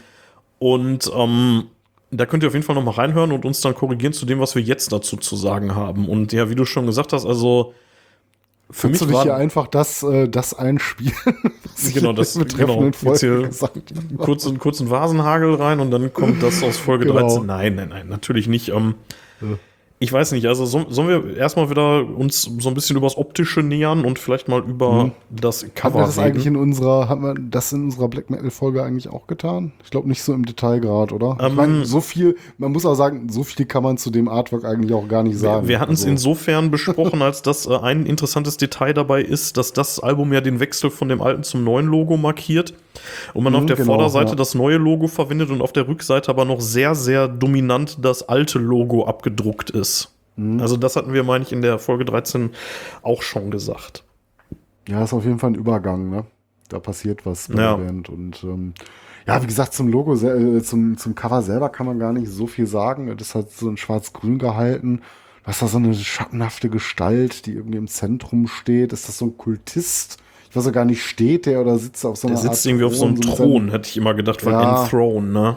Ja, das ist alles so ein bisschen verwaschen in sich, mhm. ne? Ausgebreitete Arme irgendwie. Es ist sehr düster und schemenhaft. Es greift so ein bisschen von der Atmosphäre her, finde ich, äh, wenn auch auf eine ganz andere Art auch äh, nochmal so das so ein bisschen vom Vorgänger auch auf. Ne? Es ist so ein bisschen beklemmend. Äh, sonderlich gut hat's mir nicht gefallen, weil ich auch immer durch dieses ver Verwaschene so das Gesicht auch zu schemenhaft empfand. Es ist okay, es schafft eine gewisse Atmosphäre, aber tut mich nicht so ab wie das äh, Artwork auf der, auf der Stormblast, muss ich sagen. Das hat mir dann doch schon um Längen, äh, Längen besser gefallen. Aber es ja. ist auch eine persönliche Geschmacksfrage. Das ist halt ein Klassiker und äh, man kennt es halt nur, also ich kenne es halt nur mit diesem Artwork. Ich kenne ich es auch nur so, ja. Ähm, also vielleicht, ich, ich habe es ja hier in der Hand, äh, wenn man es aufmacht, hat man im Inlay also direkt äh, die Band so angeordnet, so, so pentagrammförmig angeordnet. Also die Musiker übrigens, äh, jetzt haben wir das erste Mal einen neuen Bassisten hier drin, nämlich Nagash oder auch Lex Icon, wie er sich genannt hat. Ähm, der mhm. hat irgendwie bei The Covenant, oder The Covenant ja, ist eigentlich toll, seine Hauptband. Ne? Ah, tatsächlich, ja, genau. Mhm, ähm, und hat dann noch äh, irgendwie auch irgendwie bei, ähm, ach, bei diesem Side-Projekt hier von Chagrat, irgendwie Chrome Division, dieses Rock'n'Roll-Side-Projekt. Ah, ja. mhm. Da war er ja. wohl auch mal irgendwie dabei, aber so wie ich das sehe, hat er da nie irgendwie was mit veröffentlicht. Ähm, ja, egal, auf jeden Fall, ähm, man sieht, wenn man es aufmacht, die Innenseite direkt die Band so pentagrammförmig angeordnet. Immer noch äh, Theodolf dabei.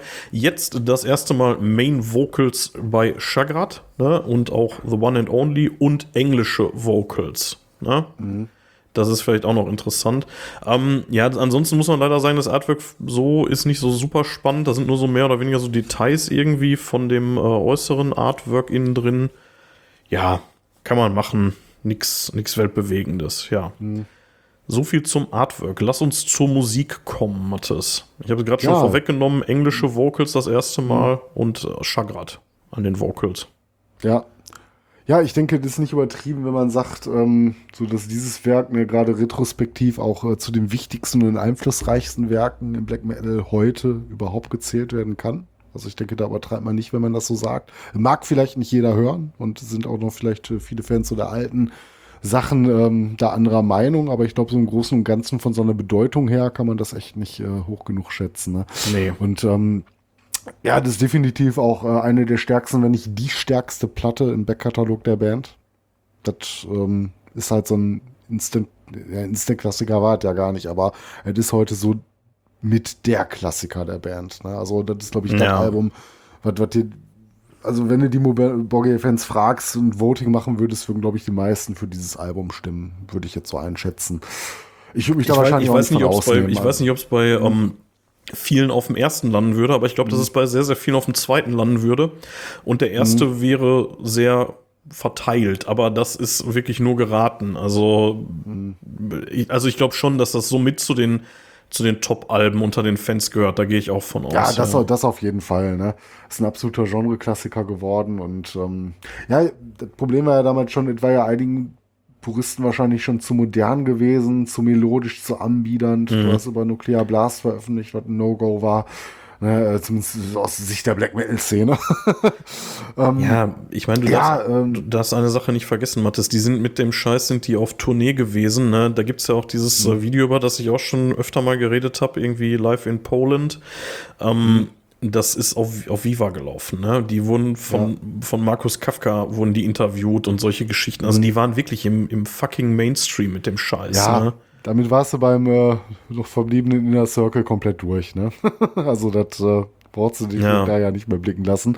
Allerdings, wie gesagt, heute alles schon weitaus akzeptierter. Ne, da gab es ja noch ganz andere Bands, die noch andere Spirenzien später gemacht haben. Ich denke, die Moborgi haben dann einen Weg geebnet, auch für äh, Bands äh, in diese Musikrichtung noch ganz andere Wege zu gehen.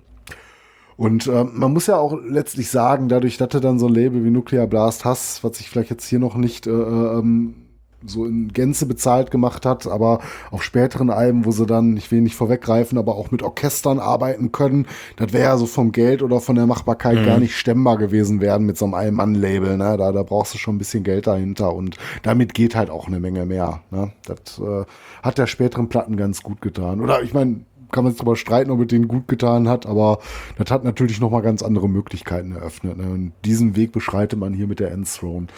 Ähm, ja, und äh, da muss man sagen, hier auf diesem Album, wo man vorher noch gesagt hatte, ja gut, vor Altit, äh, gutes Einstandswerk, Stormblast hat mir persönlich sehr gut gefallen und war schon mal noch, noch mal so einen Schritt weiter.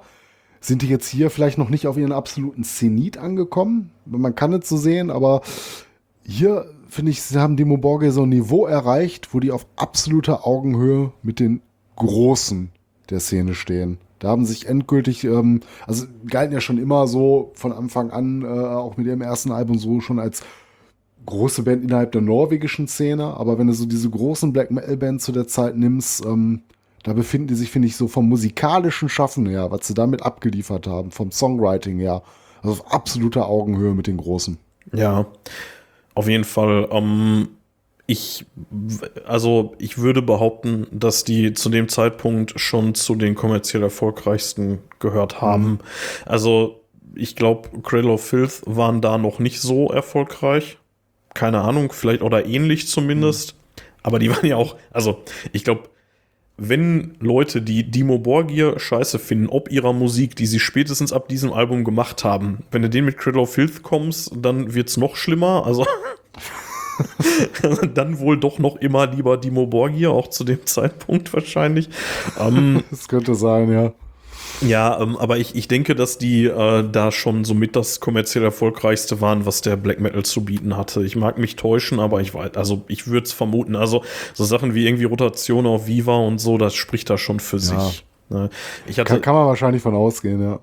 Ich, ich hatte ja ähm, damals in Folge 13 auch schon äh, die, die Anekdote erzählt, wie mir irgendein so Typ damals in der Kneipe diese VHS mit äh, hier Satyricon, mhm, Mother ja. North Video und äh, mhm. halt eben so ein paar Songs hier von dem, ähm, hier, hier von der Tour zu der Endthrone damals gegeben hat und ähm, das ist auch bis heute immer noch einfach geil, ne? Also die, ähm, die Aufnahmen dazu, die wurden auch nochmal später verwendet, die, die Audioaufnahmen. Und äh, wenn man sich die Videos dazu anguckt, die sind äh, äh, auf irgendeiner DVD sind die mit drauf. Ich glaube, auf der, die zu der Puritanical hier irgendwie World Misanthropia, das ist so eine DVD, mhm. die ein paar Jahre später erschienen ist. Da sind ein paar Songs von dieser äh, Live in Poland sind da mit drauf. Und ja. ähm, da spielen die unter anderem Stormblast und die Version, die Live-Version davon, von dem Titeltrack von Stormblast, die finde ich noch viel stärker als das 2005er Re-Release. Das ist einfach richtig, richtig gut gewesen. Mhm. Also da waren die, glaube ich, irgendwie so was, was Bühnenpräsenz angeht, waren die da wirklich, wirklich auf dem absoluten ja. hohen Niveau, sag ich mal. Also ich habe ich, ich hab ja auch so, so ein paar Dimo Borgia DVDs, teilweise so als Dreingaben äh, in so Special Editions gehabt. Ich habe mir auch mal selber eine geholt, äh, glaube ich, zur Insorted Tour war das, wo glaube ich auch der Wacken-Auftritt drauf ist, bei dem mhm. wir sogar zusammen waren, 2007. Ja, ja. glaube ich, mit einem Grund dann äh, zu dem Festival auch zu fahren. Ja, wahnsinnig gute Liveband auch einfach, ne? Das äh, knallt schon richtig. Also live machen die auch eine Menge Spaß, ja. Ja, hatten wir, hatten um, wir auch schon erwähnt, dass das die letzte Band vor der Pandemie war, die wir live gesehen haben, ne? 31.01.2020, ja, ne? Ja. ja, genau, ja. Genau. Ähm, ja, äh, ich schließe es kurz ab hier für mich, äh, wo ich jetzt schon was zur Musik gesagt hat, äh, habe vielleicht noch kurz meine Anspieltipps. Man muss Morning Palace nennen, Ja, das ist offenkundig. Das, Ja. ist, es es wäre absurd, äh, den nicht als Anspieltipp zu nennen. Auch vielleicht der bekannteste Song. Ansonsten ist Spellbound natürlich auch unglaublich geil. Mhm. Ähm, ich glaube, ich bin mir ziemlich sicher, ich glaube, du magst Entrance auch unheimlich Ja. gerne, wenn ich das noch richtig in Erinnerung habe. Ähm, macht man natürlich nichts falsch mit. Äh, Relinquishment, ach die verdammte ganze Platte, ey, was soll ich sagen? Ja. Geil. Geil. Also ich, ne? ähm, äh, tatsächlich war der Anspieltipp der Grund, warum ich mir das, was wir in Folge 13 erzählt haben, über die Platte äh, Mhm. nochmal angehört habe, weil ich wollte nochmal sicher gehen, dass ich da auch Entrance genannt so. habe und ich, und ähm, Ja, da ich konnte ich mich zumindest dabei. noch dran erinnern. Ich kann mich ja nicht viel erinnern, zumindest auch nichts an dem, was ich damals gesagt habe. Aber ich wusste, Entrance hat dir gut gefallen. Ja, das hatte ich ja da, da bleibe ja. ich auch bei. Das, äh, der der Ja. war von der Platte schon immer mein absoluter Lieblingssong und äh, da bleibe ich auch bei. Den, Also klar ist Morning Palace der Song auf der Scheibe, gar keine Mhm. Frage, ne? Aber ich finde, Entrance steht dem nicht viel nach und ähm, ja, ist vielleicht ein bisschen aus der zweiten Reihe, aber so um mal in die Platte reinzuhören, finde ich den wahnsinnig stark und gut. Ja, wie gesagt, also ich, ich kann da nur mit Metal Hammer mitgehen. Also es gab vermutlich wirklich eine Szene davor und danach. Das, äh, das ist wahrscheinlich schon so, ne? Das Mhm. kann man schon, glaube ich, so sagen. Mathis, Ja, das soll Kommen mal so wir- stehen. gehen wir weiter. Diesmal, Ja, ähm, gehen wir, gehen wir erstmal in eine Pipi-Pause, würde ich vorschlagen. Ja, wenn du Pipi-Pause machen möchtest, diesmal, ah, ich bin nicht derjenige, der um die Pipi-Pause Nee. bettelt, sonst bin ich das immer. Sehr cool. Ja, alles klar. Ja, aber ich habe äh, schon äh, drei Liter Wasser heute getrunken. Ist mal klar, dann raus. hör- hören wir uns in fünf Minuten. Bis gleich. So, da sind wir wieder nach einer kleinen Pause. Mathis, ähm, was ist denn unsere nächste Dimension, über die wir reden? Oh Gott, war der doof. Ah, Ja, scheiße, ich, ich wünschte, ich hätte es nicht gesagt. Doch, die spirituelle Schwarze ist es, und zwar im Jahr 99. Wir bleiben beim Label Nuclear Blast ne, und ähm, gehen weiter den Weg hier. äh, Eine Eigenproduktion, wieder zusammen mit Peter Teg drin. Ähm, das vierte Studioalbum, was sie gemacht haben. Ähm, interessanterweise, es gab eine Deluxe-Edition äh, mit etwas Bonusmaterial und einen Digipack ohne Bonus.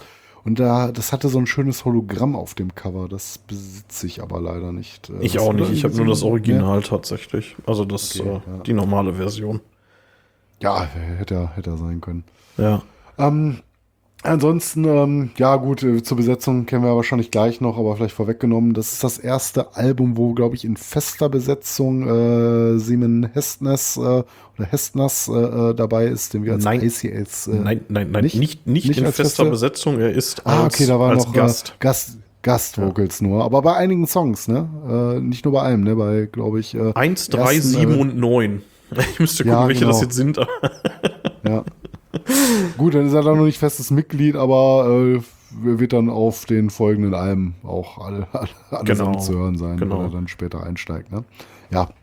Ja, das, das ist soweit zu den Hard Facts. Ähm, ja, Ja, wir haben, wir, haben, sagen? wir haben jetzt tatsächlich den neuen Keyboarder. Jetzt haben wir nämlich Mustis oder Mustis am Keyboard. Mhm. Der ist jetzt dazugekommen. Ansonsten ist es so, wie ich sehe, unverändert. Wir haben Chagrazilinus, Astino, Nagash, Theodolf, Mustis und halt ICS Vortex. Den könnte man woher kennen, Mathis, wenn wir schon bei dem sind? Ja, hauptsächlich äh, Borgnagar. Ähm, später auch noch Arcturus. bei ein, ja, später dann aber Ja. erst, ne? Genau, Ja. Genau, ja, das, das äh, zur Besetzung. Wollen wir uns, ähm, also, also erstmal vielleicht, ähm, also in der Rockhard wird das Ding absolut über den grünen Klee gelobt. Also das Review Mhm. dazu ähm, äh, aus dem Erscheinungsjahr mit 9,5 Punkten. Also Ja, das schon ist schon ordentlich, richtig ordentlich. Ähm, was ich irgendwie witzig finde, ist, weil die in den Reviews der späteren Platten dann äh, so retrospektiv diese Scheibe dann eher nicht so mögen.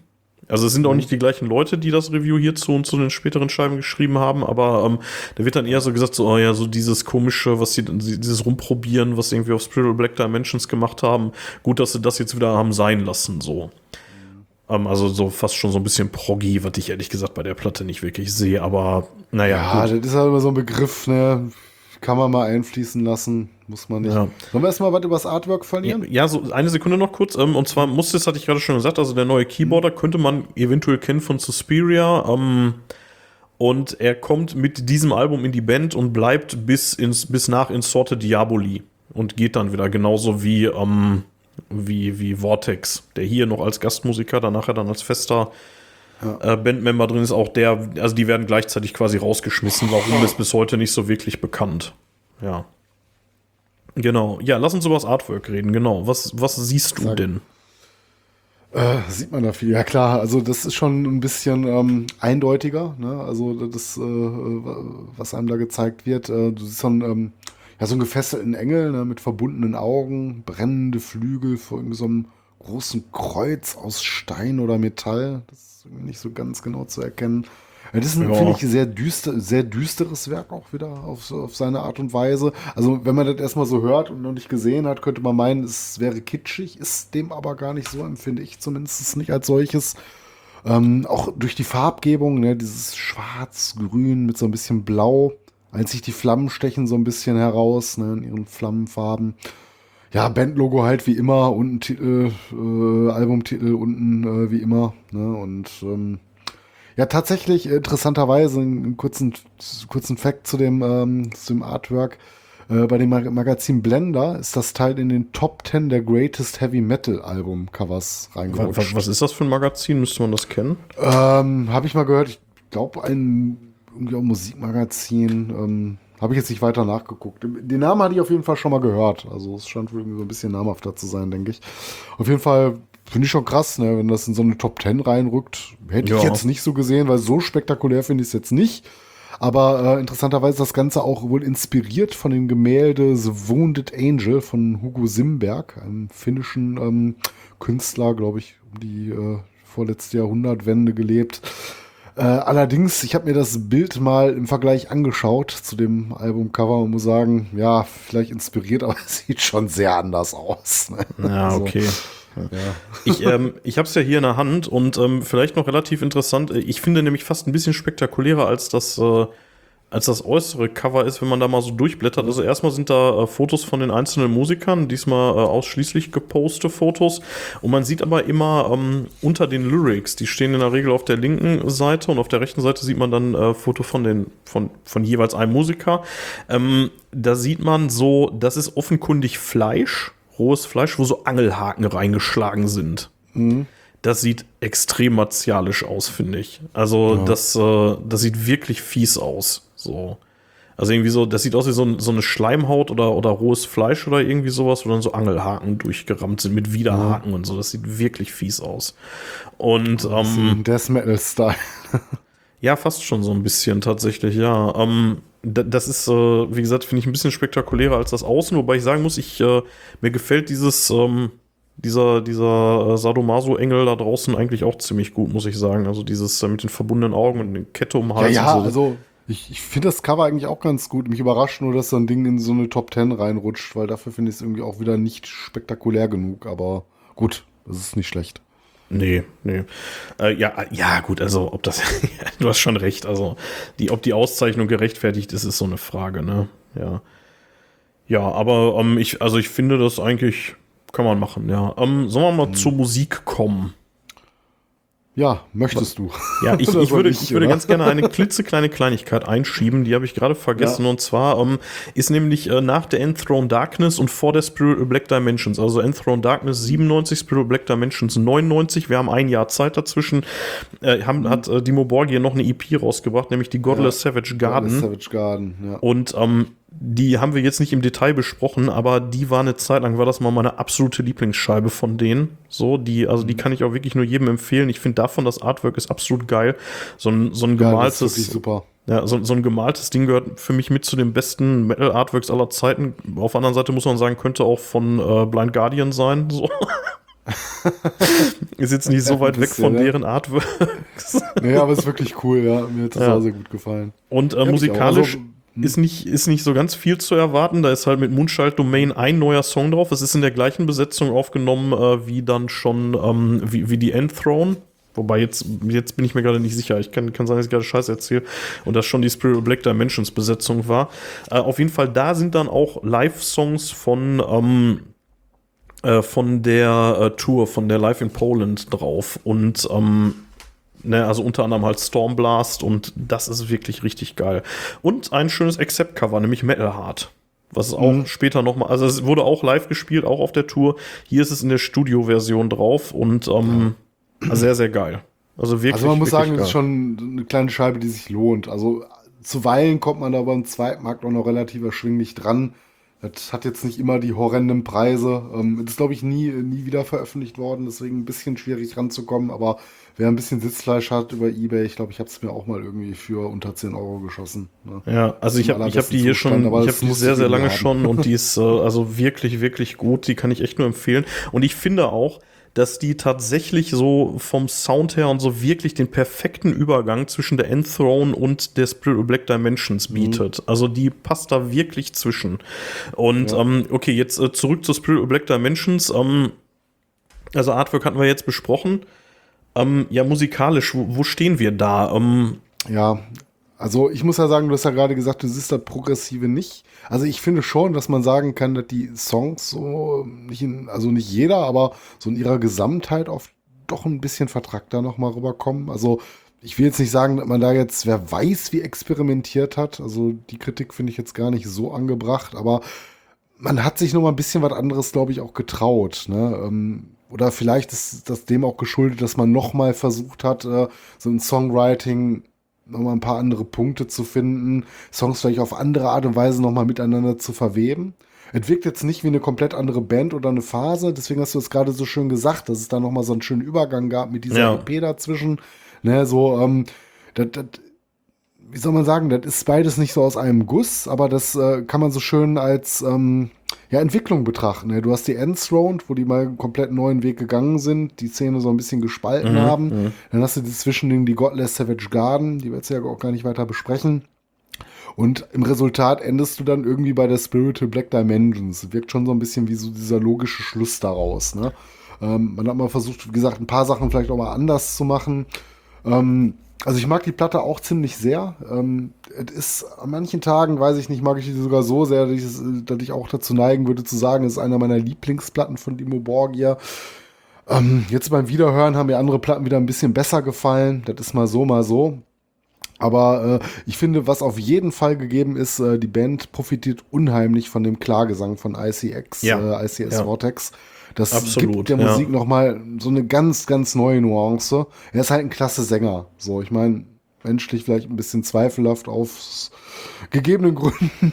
Ja, Aber ähm, wir haben uns ja äh, quasi schon unausgesprochen dazu entschieden zu ignorieren, dass Dimo Borgia eine Nazi-Band ist. Nein, genau. Äh, das, nein, das kann man so nicht sagen. Ich hatte für nochmal so nebenbei gegoogelt. Also es scheint so, dass Chagrat das äh, wohl widerrufen hat, was er da ursprünglich mal gesagt hat. Ähm, so Primärquellen habe ich noch nicht gefunden, aber das Internet ist sich da einigermaßen einig, dass das wohl irgendwie so eine Jugendsünde war bei. Ähm, ja, also, also anders könnte ich mir auch nicht vorstellen, dass sie auf Nuclear Blast stattfinden können. Das wäre sonst, ja. glaube ich, nicht gegangen. Bei, ähm, ist natürlich immer noch scheiße, aber ganz ehrlich, ich habe mit 18 auch scheiße ja. gemacht. So.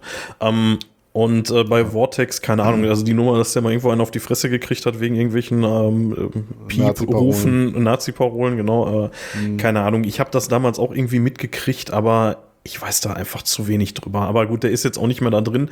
Aber ja, du hast recht, mhm. die Clean Vocals ähm, sind wirklich, wirklich geil.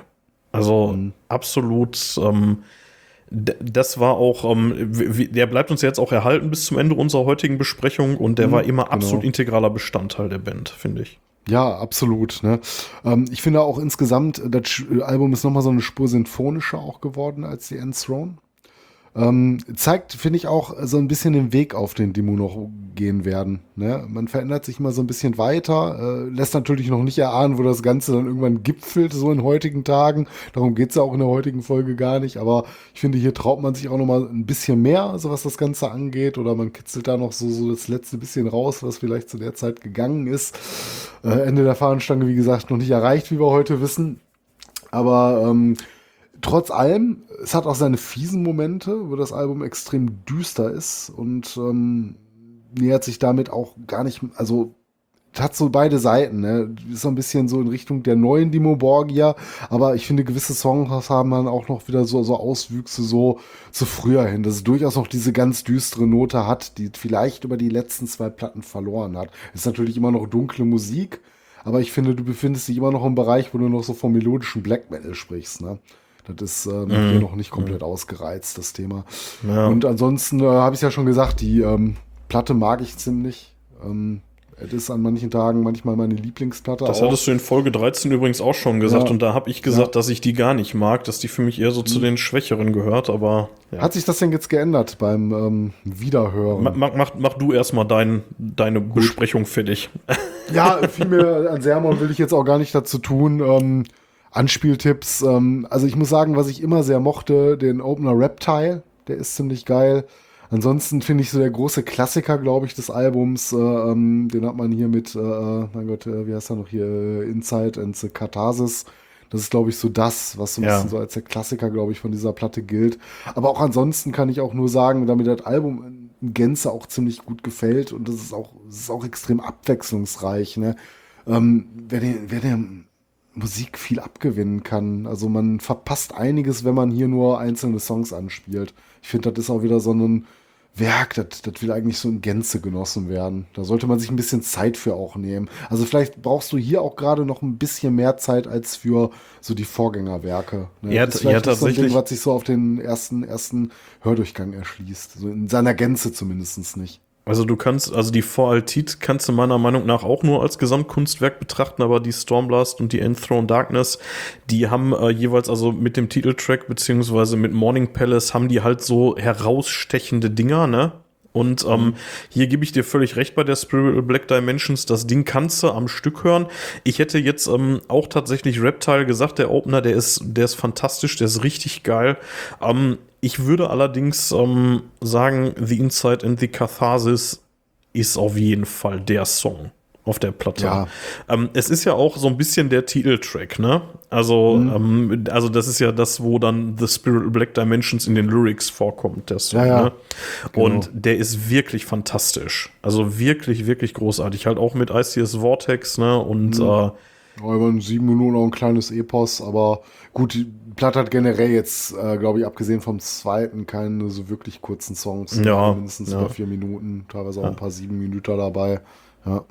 Ich habe, ich muss äh, tatsächlich sagen, also ich habe die ja damals so ein bisschen abgewatscht. Ich hatte sie da allerdings auch sehr lange nicht gehört. Ich habe dann, bevor wir gesagt hatten, wir machen eine Demo-Folge, habe ich mir die mal aus dem Schrank gezogen und die mal in meinen CD-Player gesteckt. Und ähm, die ist sehr, sehr, sehr stark. Also da, Ja. da gibt es nichts. Also da muss man wirklich sagen, also die ist sehr, sehr stark. In einer Sache gebe ich dir nicht recht, Mattes.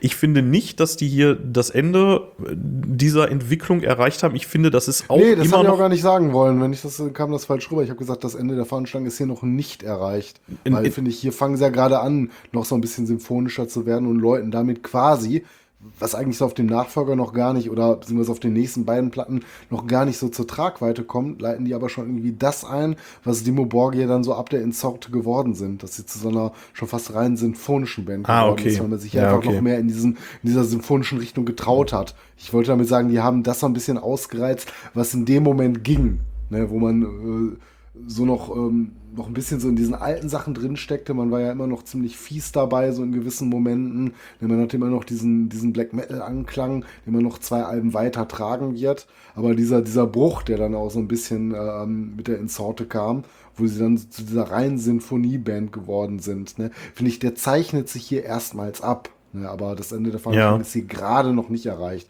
Das hatten wir jetzt erstmal mit dem letzten Album vorerst gehabt. Also ich finde, ähm, die sind tatsächlich, ähm, wenn man, also die Enthroned, die hat, die hat noch so ein bisschen so dieses, ähm, da weht noch so ein Black Metal Geist irgendwie durch, ne? Und ähm, das ist ja jetzt spätestens ab der, äh, die, über die wir gleich reden, ist das ja nicht mehr so zu fühlen. Und äh, die Spirit Black Dimensions, die ist für mich auch noch eins dieser Übergangsalben. Also ich würde sagen, die, ähm, die Enthroned und die Spirit Black, die markieren ganz große Schritte auf dem Weg hin zu dem, wofür ich Dimo Borgir wirklich liebe. Also die sind schon nah dran hier mit der Spirit Black Dimensions, aber die sind noch nicht da. Da kommen die für mich erst mit der nächsten Scheibe hin. Ja, ich glaube, das ist ja so, hast du auch schon in unserer Black Metal-Folge gesagt, so deine Lieblingsplatte von Demo, ne? Ja, muss ich möglicherweise heute noch mal ein bisschen revidieren, aber, ähm, aber lass uns drüber reden gerne, wenn ich da jetzt schon so Ja. geschickt hin überleite. Wollte ich gerade sagen, haben wir doch schon direkt die Überleitung zur Puritanical Euphoric Misanthropy. genau, von Dann- 2001. Die Rockhard hat entspannte 9,0 gegeben, tatsächlich 0,5 weniger als äh, für die Spiritual Black Dimensions. Ähm, ähm, hier werden jetzt erstmals echte Streicher eingesetzt, also nicht mehr nur Keyboard, ne? Und wir Ich würde sagen, da macht sich das so ein bisschen bezahlt, dass du bei so einem fetten Label bist. Ne? Das kannst du Ja. anders sonst nicht bezahlen. Ne? ja gut, die waren wahrscheinlich auch eine der absoluten Cash-Cows bei Nuclear Blast, ne? Also ja, ja, ja, das Privileg hatten sie jetzt nicht von Anfang an. Ne? Ich glaube, wenn sie gekonnt hätten, hätten sie vielleicht die Streicher schon ein Album vorher geholt. Ne? Ja. Wer weiß, ja. Wir haben ein bisschen, hat sich das äh, Besetzungskarussell gedreht, ne? Wir haben jetzt Mhm. ICS Vortex als festes Bandmitglied. Wir haben Galda von Old Man's Child, der jetzt in die Band kommt für das Album als Gitarrist. Und Mhm. Ja, wir und haben. dann bla, da bleiben sollte. Der bleibt bis heute, der ist nicht wieder gegangen, ja. Ähm, wir haben ähm, äh, Nicholas Barker in der Band und den könnte man kennen Mhm. von woher?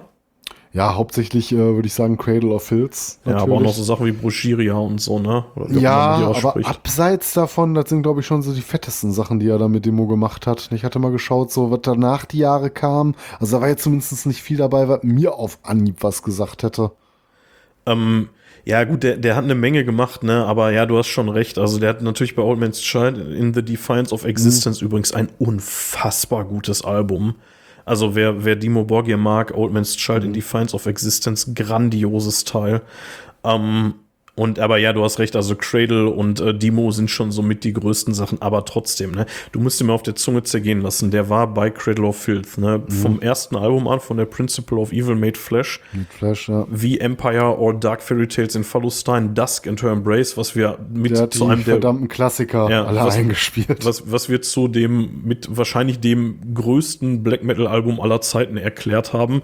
Ja, Cruelty für and mich, the für mich Beast. ja. Und, Also, da äh, war vom- ich ja heute nicht von ab. Das ist, äh, steht nach wie vor für mich. Ne? Ja, das und ist dann- für mich sogar eins meiner absoluten Lieblings-Metal-Alben. Und dann war er noch bis 99 äh, From the Cradle to Enslave und dann, ähm, dann ist er halt zu Dimo Borgir gewechselt und war dann halt mit der Puritanical Euphoric Misanthropia dann bei Dimo Borgir drin und hat da auch mal eben noch mal zwei absolute grandiose Klassiker im Black Metal eingespielt. Also der Typ ist halt auch einfach eine fucking Maschine, ne?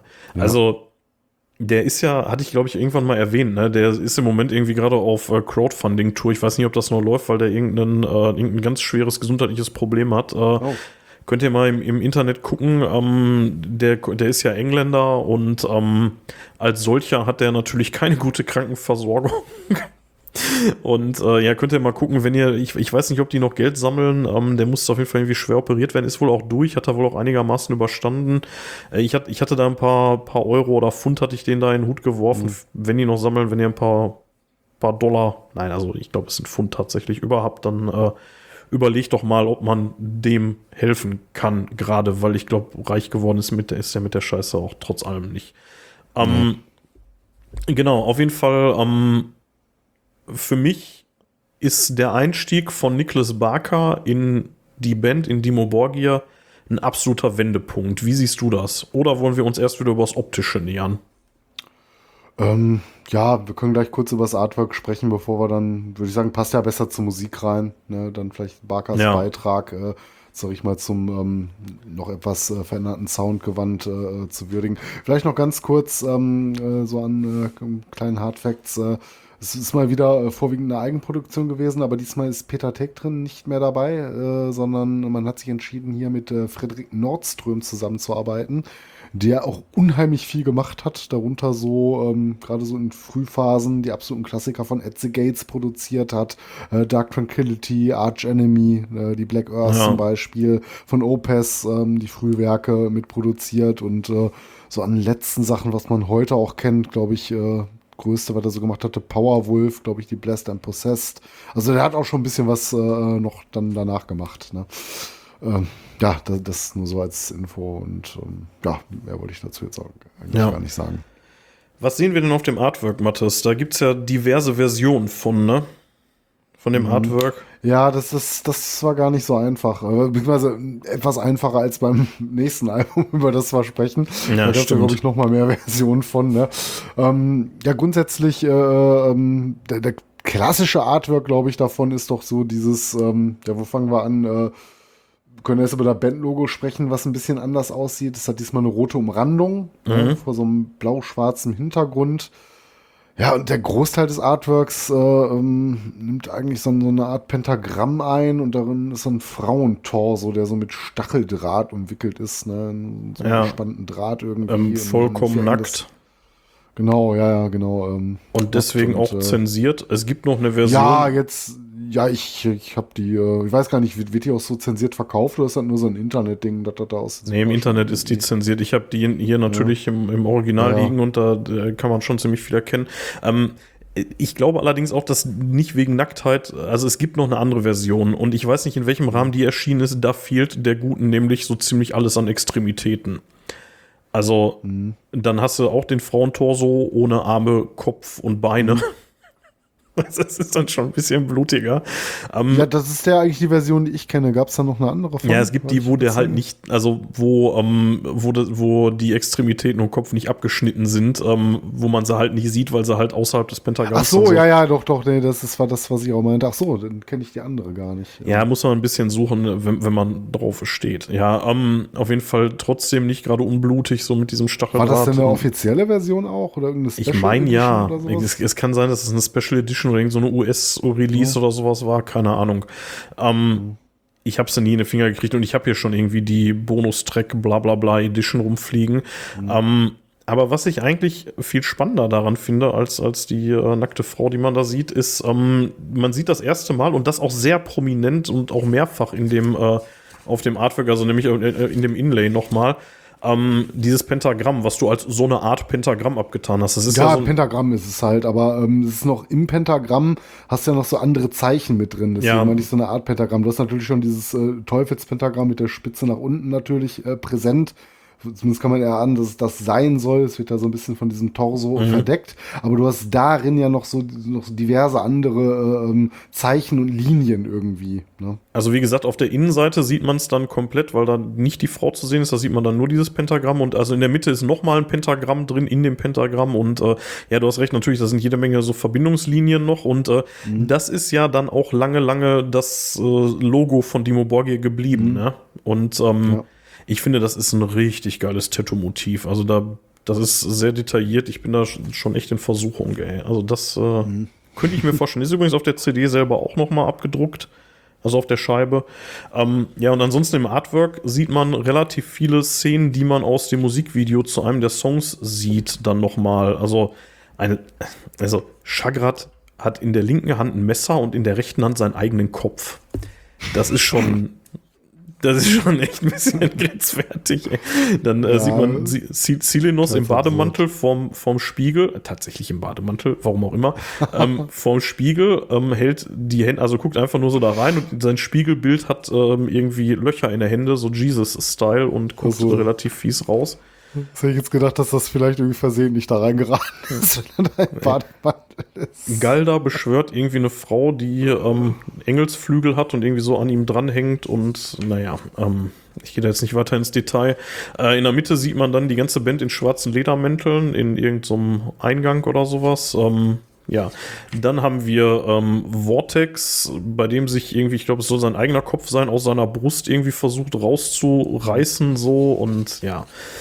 Und ganz hinten sehen wir nochmal Nicholas Barker relativ unspektakulär im Ledermantel vor einer Wand stehen. Ja, mhm. und ähm, wir haben aber spannenderweise nochmal dieses äh, lustige Kruzifix, was wir schon auf der, ähm, auf dem, was wir später nochmal, sorry, auf dem Re-Release von der Stormblast haben, die ist ja erst danach erschienen. Also mhm. wir reden ja hier über 2001 und Stormblast 2005 nochmal neu erschienen. Ja. ja. So viel zum optischen. Ja, ich meine, da es für dich ja so mit einer deiner absoluten Lieblingsalben ist, ähm, magst du uns vielleicht mal so ein bisschen die Musik ja. dann darauf näher bringen? Inwiefern ich unterscheidet sich das äh, von den Vorgängern? Greift es vielleicht schon einer künftigen Entwicklung vorweg? Was macht das Album so stark für dich? Warte, ich muss mich gerade noch mal ganz kurz korrigieren. Ich habe eben mhm. behauptet, diese Szenen, die wir da drin sehen, sind von Progenies of the Great Apocalypse. Das, der Song ist natürlich erst auf dem nächsten Album. Mhm. Ähm, oh, und ich habe Mustis unterschlagen, den man hier sieht, der irgendwie so mit so Schlangenhaut zu sehen ist. Mhm. Nein, es hat natürlich nichts mit Progenies of the Great Apocalypse oder nee, Progenies ist, zu tun. Ähm, aber die, ähm, die, ähm, so die Optik, was man da so sieht, das kommt dem schon mhm. sehr nah, was wir dann in diesem, diesem berühmt-berüchtigten Musikvideo auf der nächsten Platte sehen. Das mhm. fühlt sich ähnlich an, sag ich mal. Ähm, genau, zur Musik. Also, ähm, Ja, was soll ich sagen? Das ist schon meine Lieblingsplatte, ne? Also vielleicht fange ich mal so ein bisschen von hinten an. Ähm, mein Anspieltipp da drauf ist sicherlich Kings of the Carnival Creation. Mhm. Der ist, äh, denke ich mal, so der Song von der Platte. Ne, oder? Würde ich kann, auch sagen. Ja, ich, so ja, sagen, ne? ich glaube, wenn du so einen Song nennen müsstest, wäre der das wohl. Wobei ja. ich auch sagen muss, mir haben ein paar andere Sachen auch sehr, sehr gut gefallen. Zum Beispiel nicht über eine Überraschung, aber ein Song, den ich gar nicht mehr so auf den Schirm hatte, Hybrid Stigmata. Das ja, geil, ne? Die fett, Apostasy, ne? ja, mega geil, ja. ja. Äh, hätte, ich, hätte ich auch direkt gesagt. Ähm, ansonsten, was ich äh, sehr bemerkenswert finde, ist, wir haben ein Intro und ein Outro. Wir haben mit Fear and Wonder ein Intro, was dann relativ nahtlos in Blessings Upon the Throne of Tyranny übergeht. Und ähm, der ist auch super. Und wir haben am Ende nach äh, Symposium, nach dem letzten Song nochmal Perfection of Vanity, der dann den äh, Kreis wieder schließt sozusagen, der sich dann so ein bisschen an Fear and Wonder wieder orientiert und ähm, mhm. ja, dann die Platte beschließt. Das äh, ist, finde ich, schon stark, muss ich sagen. Also das ist schon ein mhm. Gesamtkunstwerk. Auf der Version, die ich hier habe, haben wir noch ein Twisted Sister Cover, nämlich Burn in Hell. Mhm. Ähm, ja, gut, auf das hätte ich jetzt verzichten können. Ja, muss ja, nicht gut. unbedingt sein, ähm, wobei ich es auch okay finde. Also kann man Ja, sagen, definitiv. Ja. Also, das ja. hätte man auch schlechter machen können. Ja. Ja, ansonsten, ja. Ähm, es ist extrem melodisch und ich finde, es ist unfassbar schnell, die Platte. Also, wenn ich mhm. an die mhm. Puritanical denke, dann denke ich immer Geschwindigkeit. So, also, weil die einfach nur eine komplette Raserei ist und mhm. Das unterscheidet die auch, glaube ich, so ein bisschen von den Vorgängeralben. Also die Spirit Black Dimensions ja. ist beileibe nicht langsam, aber die Puritanical, die ist für mich pure Raserei. Die ist nur Ja, das ist schon wieder so ein, so, so ein kleiner Wendepunkt. Ne? Das hat schon unterscheidet sie wirklich teilweise stark schon von den vorangegangenen Veröffentlichungen. Natürlich im eigenen Kosmos, ne, wenn ich sage, es unterscheidet sich stark. Bestimmt trägt auch diese Orchestrierung einen Großteil dazu bei. Ne, Nikolaus Barker an den Drums, wolltest ja, glaube ich, auch noch was zu sagen. Ja. Ne, das für dich auch so, so, eine kleine Wende mit, ähm, ja, eine kleine Wende mitgebracht hat. Ja, aber ansonsten so, was, was du sagst halt, ne, kann ich nur unterstreichen. Also ich finde, die Drums, die sind hier das ist einfach nur bockstark. Also das, was Nick Barker hier abfeuert, diese Maschinengewehrsalven in den Songs, äh, gerade mhm. in so Dingern wie Kings of the Carnival Creation, die, die suchen wirklich ihresgleichen. Also das muss er erstmal ja. hinkriegen, dieser Typ. Wobei man ne? sagen muss, ist das vielleicht auch so ein bisschen der Produktion von Frederik Nordstrom geschuldet. Ja. Man es gibt, denk mal, so ein ähm, Zusammenspiel aus vielen Faktoren.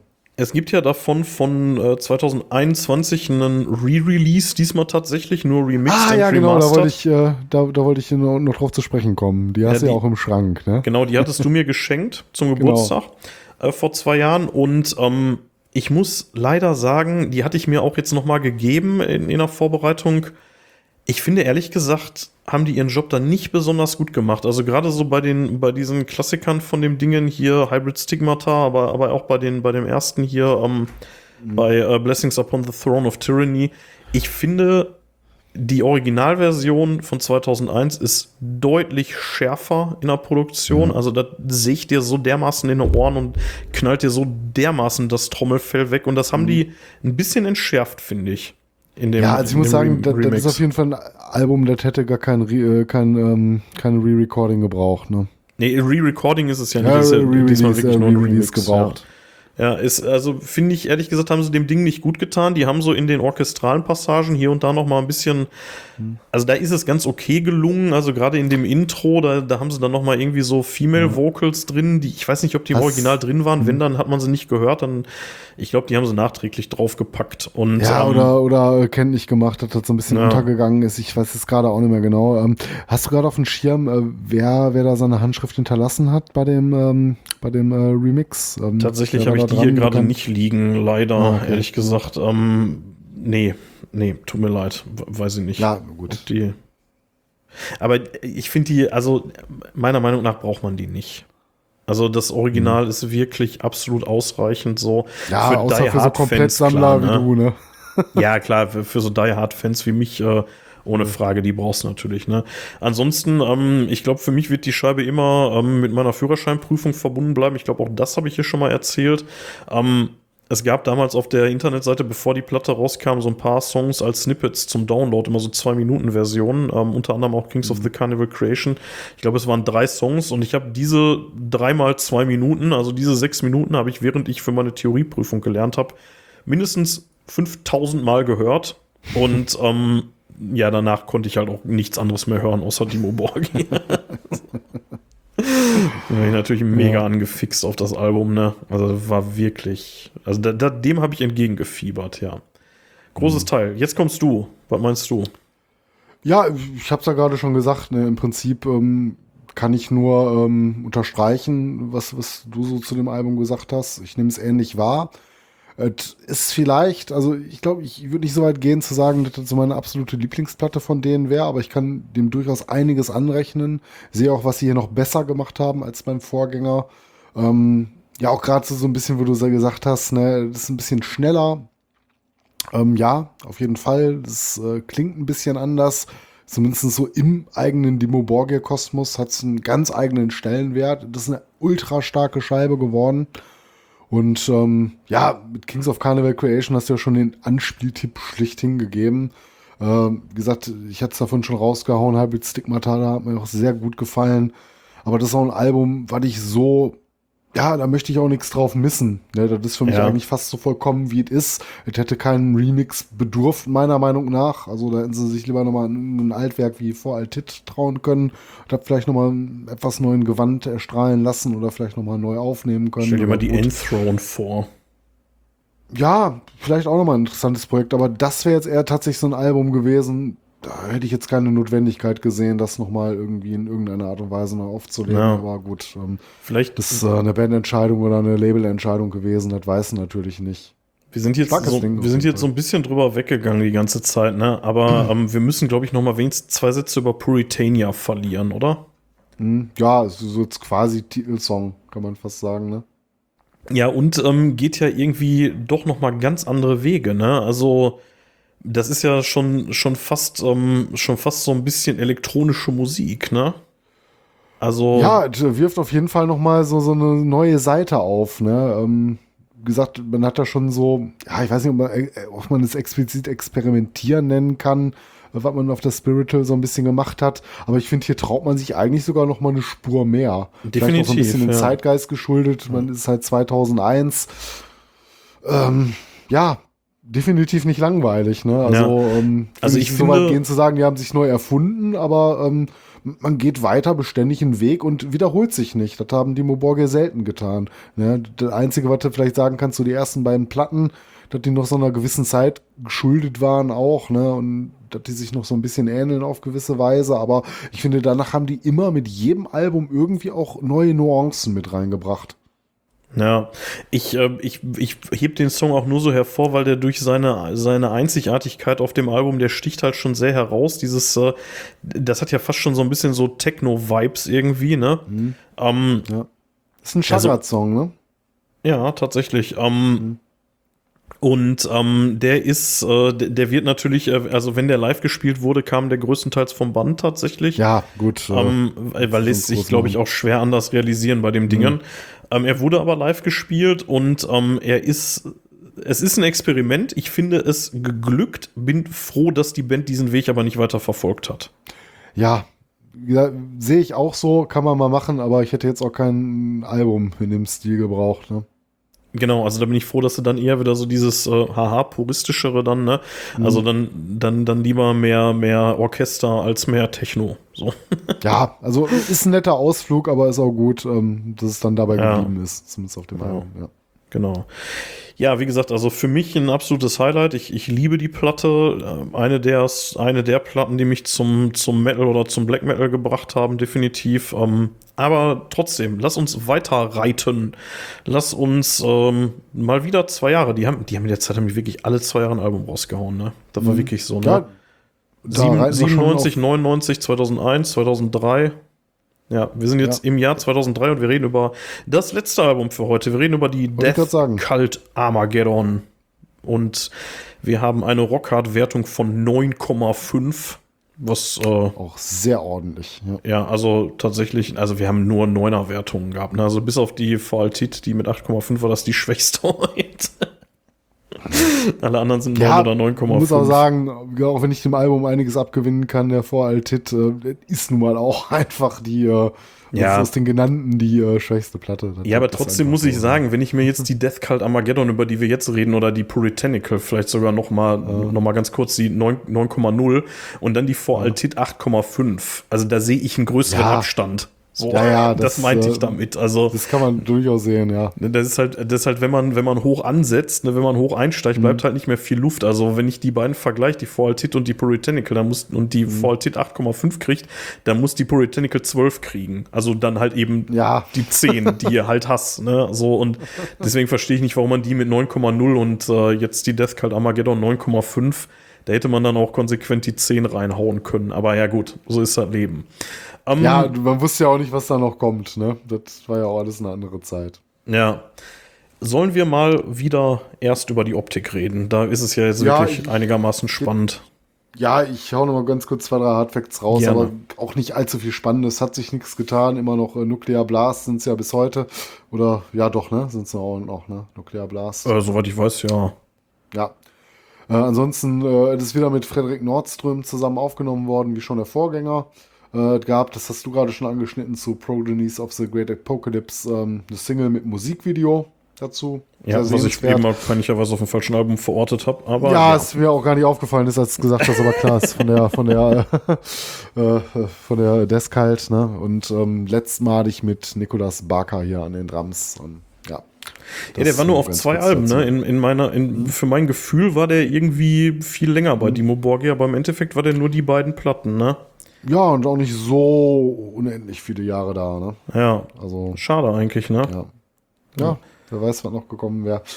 Ähm, ja, komm, zum Artwork. Wir sind ja auch schon über. Genau, also ich habe, ich hab, oh mein Gott, ähm, ich habe hier die, ähm, ich habe hier wieder so eine Digipack-Version, die man mehrfach auseinanderfalten kann, rumfliegen.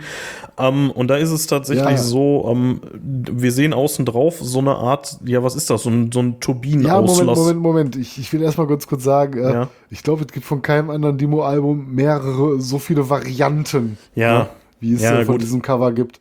Also interessanterweise muss ich kurz äh, äh, vorlegen, bevor du äh, gleich hier was zu sagen kannst, weil du eine deutlich ältere Version, glaube ich, als ich hast. Ich habe mir die Platte erstmal vor ein paar Jahren im Nachgang geholt und ich habe tatsächlich so ein Repress, wo vorne so eine große Maschine drauf ist. Das ist man das Knochenmeer, das hast du Mhm, auf mehreren ja. Artworks davon.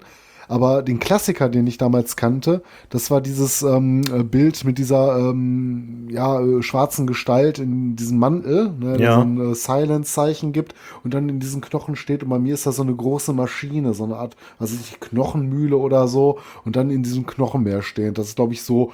Das ist, äh, ja, glaube ich, die letzte Version, die davon rauskam, was so dieses Re-Release markiert. Also- und dann gibt's natürlich, glaube ich, wenn du eine Special Edition hast, äh, eine, wo anfangs so ein Pentagramm drauf ist, ne? Und das kannst du dann irgendwie aufklappen oder ist das bei Nee. dir auch nochmal was anderes? Nee, das ist, das ist kein Pentagramm, das ist, ähm, also die habe ich ja hier, ähm, du hast außen drauf, hast du so eine Art äh, Turbine oder irgendwie sowas, oder so, von so einem Düsenflugzeug, so, eine, so eine Turbine, so sieht es auf Ah, jeden Fall das, aus. ja, ja, ja, ja, genau. Ähm, ja. und äh, steht halt oben nur relativ schlicht Dimo Borgia, unten drunter Death Cult Armageddon. Und dann ja, kannst du das Ding die, ich, aufklappen in der bei, Mitte. Äh, bei, bei Wikipedia auch siehst als erstes, ne?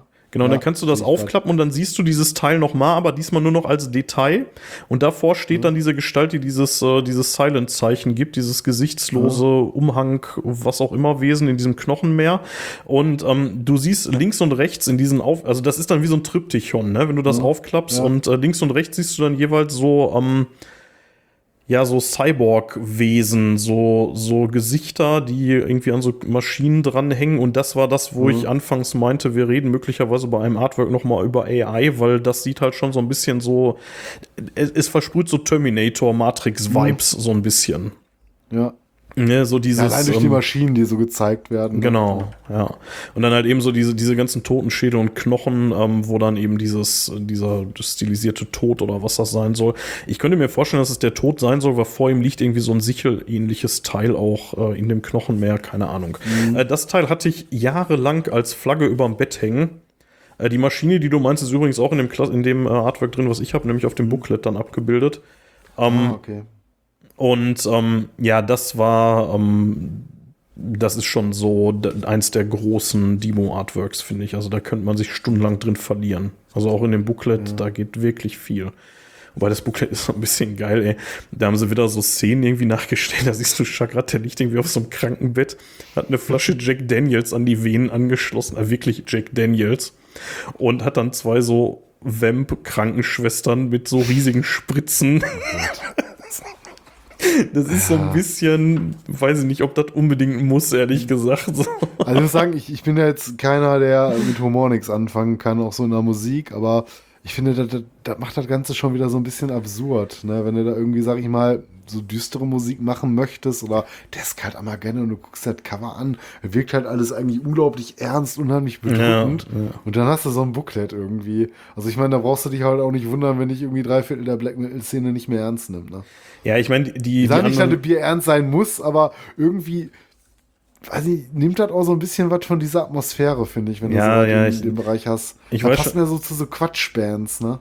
Ich weiß schon, was du meinst. Also die anderen äh, Musikerporträts, die man da drin sieht, sind auch, ähm, sind auch, auch nicht so 100 pro ernst, aber ernster als das. Also immer so exemplarisch, man sieht Mustis irgendwie an so einem, auf so einem Klavier, also das ist ja der Keyboarder und da steht auf den Tasten steht so eine Flasche Absinth und der guckt dann da irgendwie so ein bisschen komisch in die Kamera und äh, dann hat man ähm, hier äh, äh, hier äh, den, Drummer hier, naja, sag schon, Nicholas Barker hinten irgendwie mit so einem äh, so Splatter-Horror-Movie-mäßig, irgendwie mit so, einem, mit so einer komischen Metallschürze und so einer Machete und der Schattenwurf von ihm haut offensichtlich gerade einem die Birne ab und so. Also ist schon alles sehr, sehr hart so, ne? Und ähm, da, das sind jetzt nämlich dann auch die Szenen, die dann eher so ein bisschen an das Musikvideo zu Progenies of the Great Apocalypse äh, angelehnt sind. Und ähm, ja, lass uns mal zur Musik kommen, wenn ich schon dieses Musikvideo anspreche. Was hören wir denn diesmal?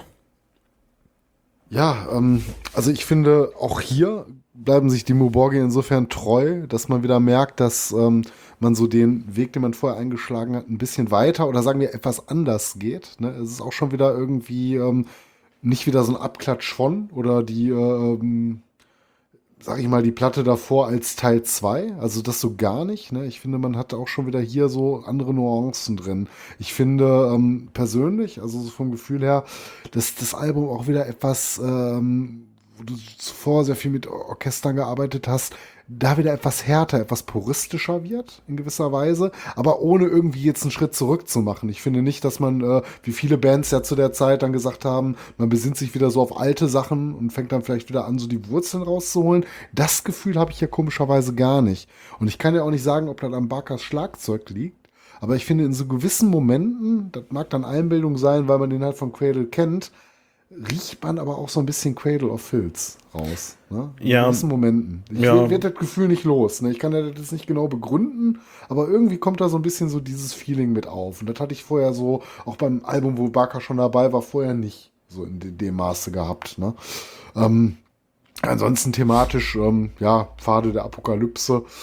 Ähm, es wird wird wieder so ein bisschen, ähm, glaube ich, antichristlicher, so, so Thematiken, die man sich vorher bedient hat. Also in dem Sinne geht man vielleicht textlich so einen Schritt zurück in gewissen Bereichen, aber ähm, wird nicht profan dabei. Ne? Wie du schon gesagt hast, könnte AI schon eine Rolle spielen.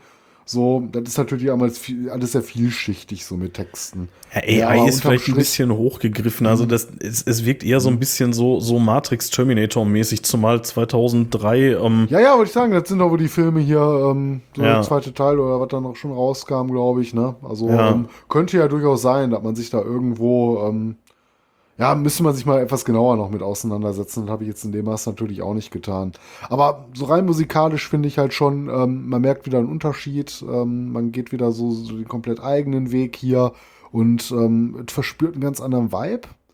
Aber auch, ähm, weil wir ja vorher so großartige Alben haben, muss ich sagen, ähm, braucht sich das Ding auch in keiner Weise irgendwie vor den Vorgängern zu verstecken. Ne, das ist jetzt vielleicht, ähm, ja, nicht der, der größte Wurf, den sie bis jetzt gemacht haben. Ne, auch so, ich würde auch nicht sagen, das ist jetzt so mein absolutes Lieblingsalbum von Dimo Borgia, aber das ist ein verdammt starkes Album wieder geworden. Also ich bin nicht enttäuscht oder so ne, mit Album Nummer 6. Ich finde, wir haben durchweg immer irgendwie ein bisschen was anderes drin gehabt. Ähm, es hat immer zu gefallen gewusst und auch hier enttäuschen die auf keiner, auf äh, keiner Ebene. Also ich muss tatsächlich sagen, also erstmal nochmal ganz kurz, ähm, du hattest das, Al also es gibt noch ein alternatives Cover, da, ne? also ähm, da ist auch wieder dieses äh, Pentagramm drauf. Diesmal Ja, ein das bisschen meinte ich, abgewandelt, ein bisschen abgewandelt gegenüber der äh, Puritanical, aber durchaus wiederzuerkennen und ähm, genau, ähm, ich finde tatsächlich, die sind den Weg, den die auf der Puritanical eingeschlagen haben, sind die hier konsequent weitergegangen. Das Ding ist musikalisch ganz großes Kino. Also da, da fällt einem an vielen Stellen nur Soundtrack ein als Referenz. Ne? Also Ja, so Sachen wie, ähm, wie der. Anfang von äh, Blood Hunger Doctrine oder Eradication Instincts Defined. Absolut krasse, breitleinwandige Soundtracks. Ähm, dann hast du so Sachen wie ähm, Allegiance, den Opener oder Progenies of the Great Apocalypse, zu dem es auch dieses großartige Musikvideo gibt, die ähm, einfach nur ähm, melodische Black Metal Raserei sondergleichen sind. Das zieht sich dann so durch. Dann hast du so Dinger wie Vredis Beard. Hier hat man mal wieder ähm, ein, ähm, ein ähm, norwegischen Song genommen, genauso wie Alherchens Dort Helvets Rike. Ähm, Ja. Also zwei Songs hier drauf, die in norwegischer Sprache verfasst sind, ähm, nach, nach längerer Zeit mal wieder. Und ähm, ich bin mir nicht mehr sicher heutzutage, ob ich nicht sagen würde, dass das vielleicht mein absolutes Dimo Borgia Lieblingsalbum ist. Also ich kann die beiden, also Puritanical und die kann ich so am Stück durchhören und ich finde, dieses Ding ist absolut großartig. Also, ähm, so, aus, so mit allem, was so drumrum passiert ist, damals irgendwie mit, diese, mit diesen DVDs, die dazu erschienen sind und so. Also wirklich großartiges Ding. Ähm, ja, ähm, was soll ich sagen? Ähm, hast du noch einen Anspieltipp für mich? Ja, also ich muss sagen, ich bin aber so ein bisschen durch das Video geprägt. Ne? Für mich ist es, glaube ich, immer die Progonies of Great Apocalypse. Aber das ist auch hier wieder schwer zu sagen. Ähm, Mit übrigens Backing Vocals von Ada Abath, Doom Occulta von Immortal damals noch. ja, genau, stimmt. Das hätten wir vielleicht vorweg noch sagen können. Ja. Dass es hier eine Kooperation gab, ne? Und ähm, ja, es ist einfach geil, ne? Also, ähm, ja, du hast im Prinzip alles gesagt. Ähm, der der äh, Abath hat auch noch auf dem letzten Song of Heavenly Perverse, der so ein Anti-Kirchen-Song-Dingen ist, äh, hat er auch noch äh, Backing Ja, das finde ich übrigens der großartigste Titel auf, Ja. auf der Platte. Auf jeden Fall. ähm, also für mich äh, Anspieltipp, ähm, das Album und äh, da wir uns ja für ein, zwei Songs entscheiden müssen, äh, würde ich sagen, also auf jeden Fall Eradication Instincts Defined oder Vredis Bird.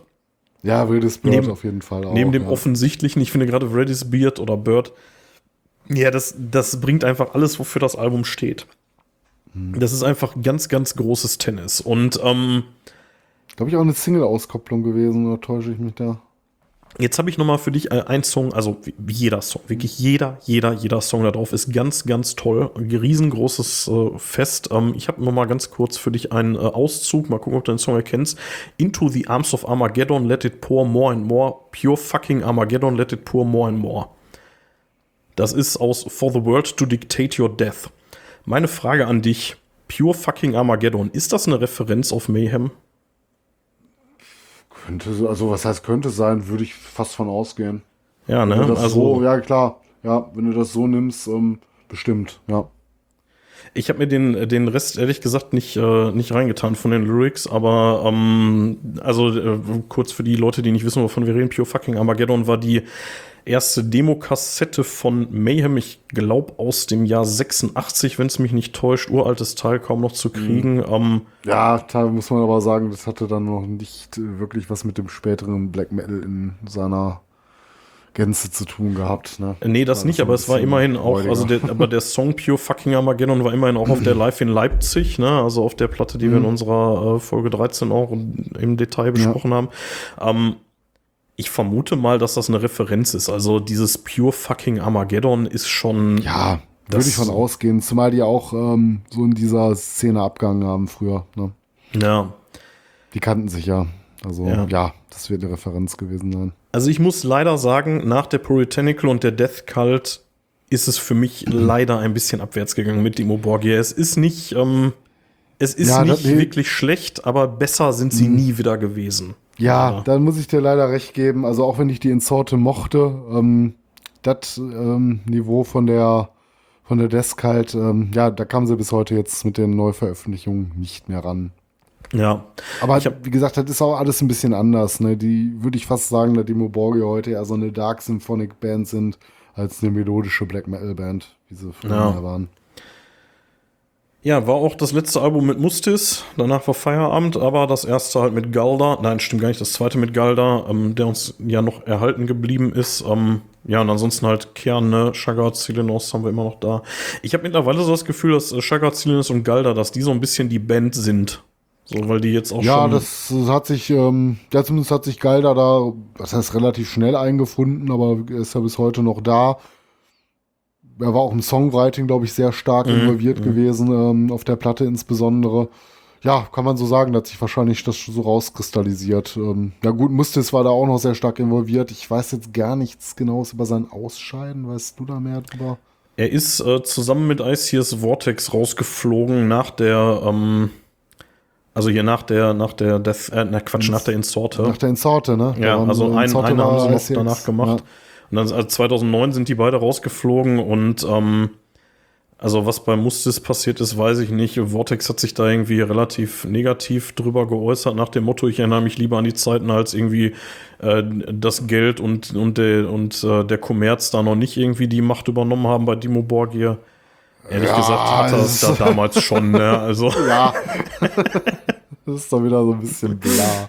ja, ja, beleidigte Leberwurst, ja. Ähm, Ja, was soll's. Also, wie gesagt, also hier für mich äh, absolute, absolute Spitze, so. Also besser ist es nicht mehr geworden. Und ähm, ich finde, die Entwicklung ist auch sehr, sehr konsequent, muss man sagen. Also, ich finde, jedes Album, also außer bei der Puritanical und der Death Cult, da kann man sich ein bisschen streiten, weil die Puritanical, die hat für mich halt irgendwie so ein bisschen so dieses, ah ja, so das erste Album, was ich so von denen wirklich aufgesaugt habe. Ähm, aber ich glaube, so ein bisschen objektiver ist die Death Cult doch noch mal eine Schippe mehr. Und ähm, wenn ich die Diskografie durchgehe, ich freue mich auf, egal welches Album ich höre, ich freue mich immer aufs nächste. So. Ja, das kann man auch nicht so oft sagen. Ne, also Also das, von das ist daher, tatsächlich so, ne, ich höre die Spiritual und denke, oh, gleich kommt die Puritanical, dann höre ich die und denke, oh, gleich nur die Death Cult. Und das geht eigentlich schon vor der, von der Voraltit so los. Also wirklich, Ja. das kannst du durchhören und die sind wirklich immer, immer besser geworden, bis zu dem Punkt, an dem wir jetzt stehen im Jahr 2003.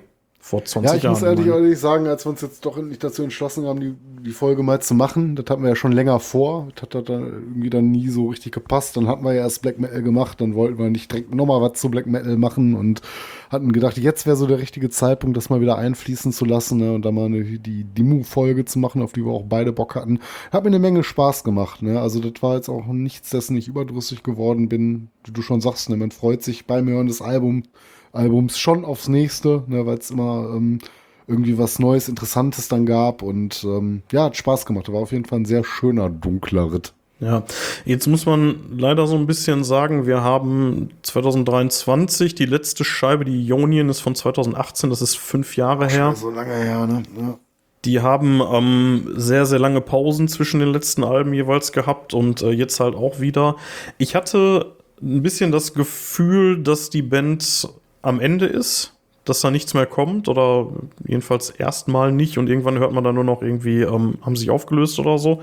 Ähm, dafür haben sich die 10 Euro für den Metal Hammer gelohnt. Nein, Silinos sagt, wir haben genug Material für zwei Alben und wir sind im Studio und es wird was kommen. Ähm, ähm, wir sind zu detailverliebt. Wenn wir noch so wären wie zu Zeiten von Stormblast, dann hätten wir schon zwei, drei Alben in der Zwischenzeit rausgebracht, so sinngemäß. Ne? Also sind halt sehr, sehr detailverliebt und nicht mehr so, so spontan vielleicht wie früher. Ne? Aber gut, ich ja, bin man muss gespannt, es sich auch leisten kommt. können. Aber an Alben verdienst du ja eh nichts mehr. Ne? Ja. ja gut, also, also ähm, Konzerte spielen die immer mal wieder tatsächlich. Also jetzt, äh, die haben heute irgendwie wieder was gepostet, dass die nächstes Jahr wieder irgendwo ein Riesenfestival headline.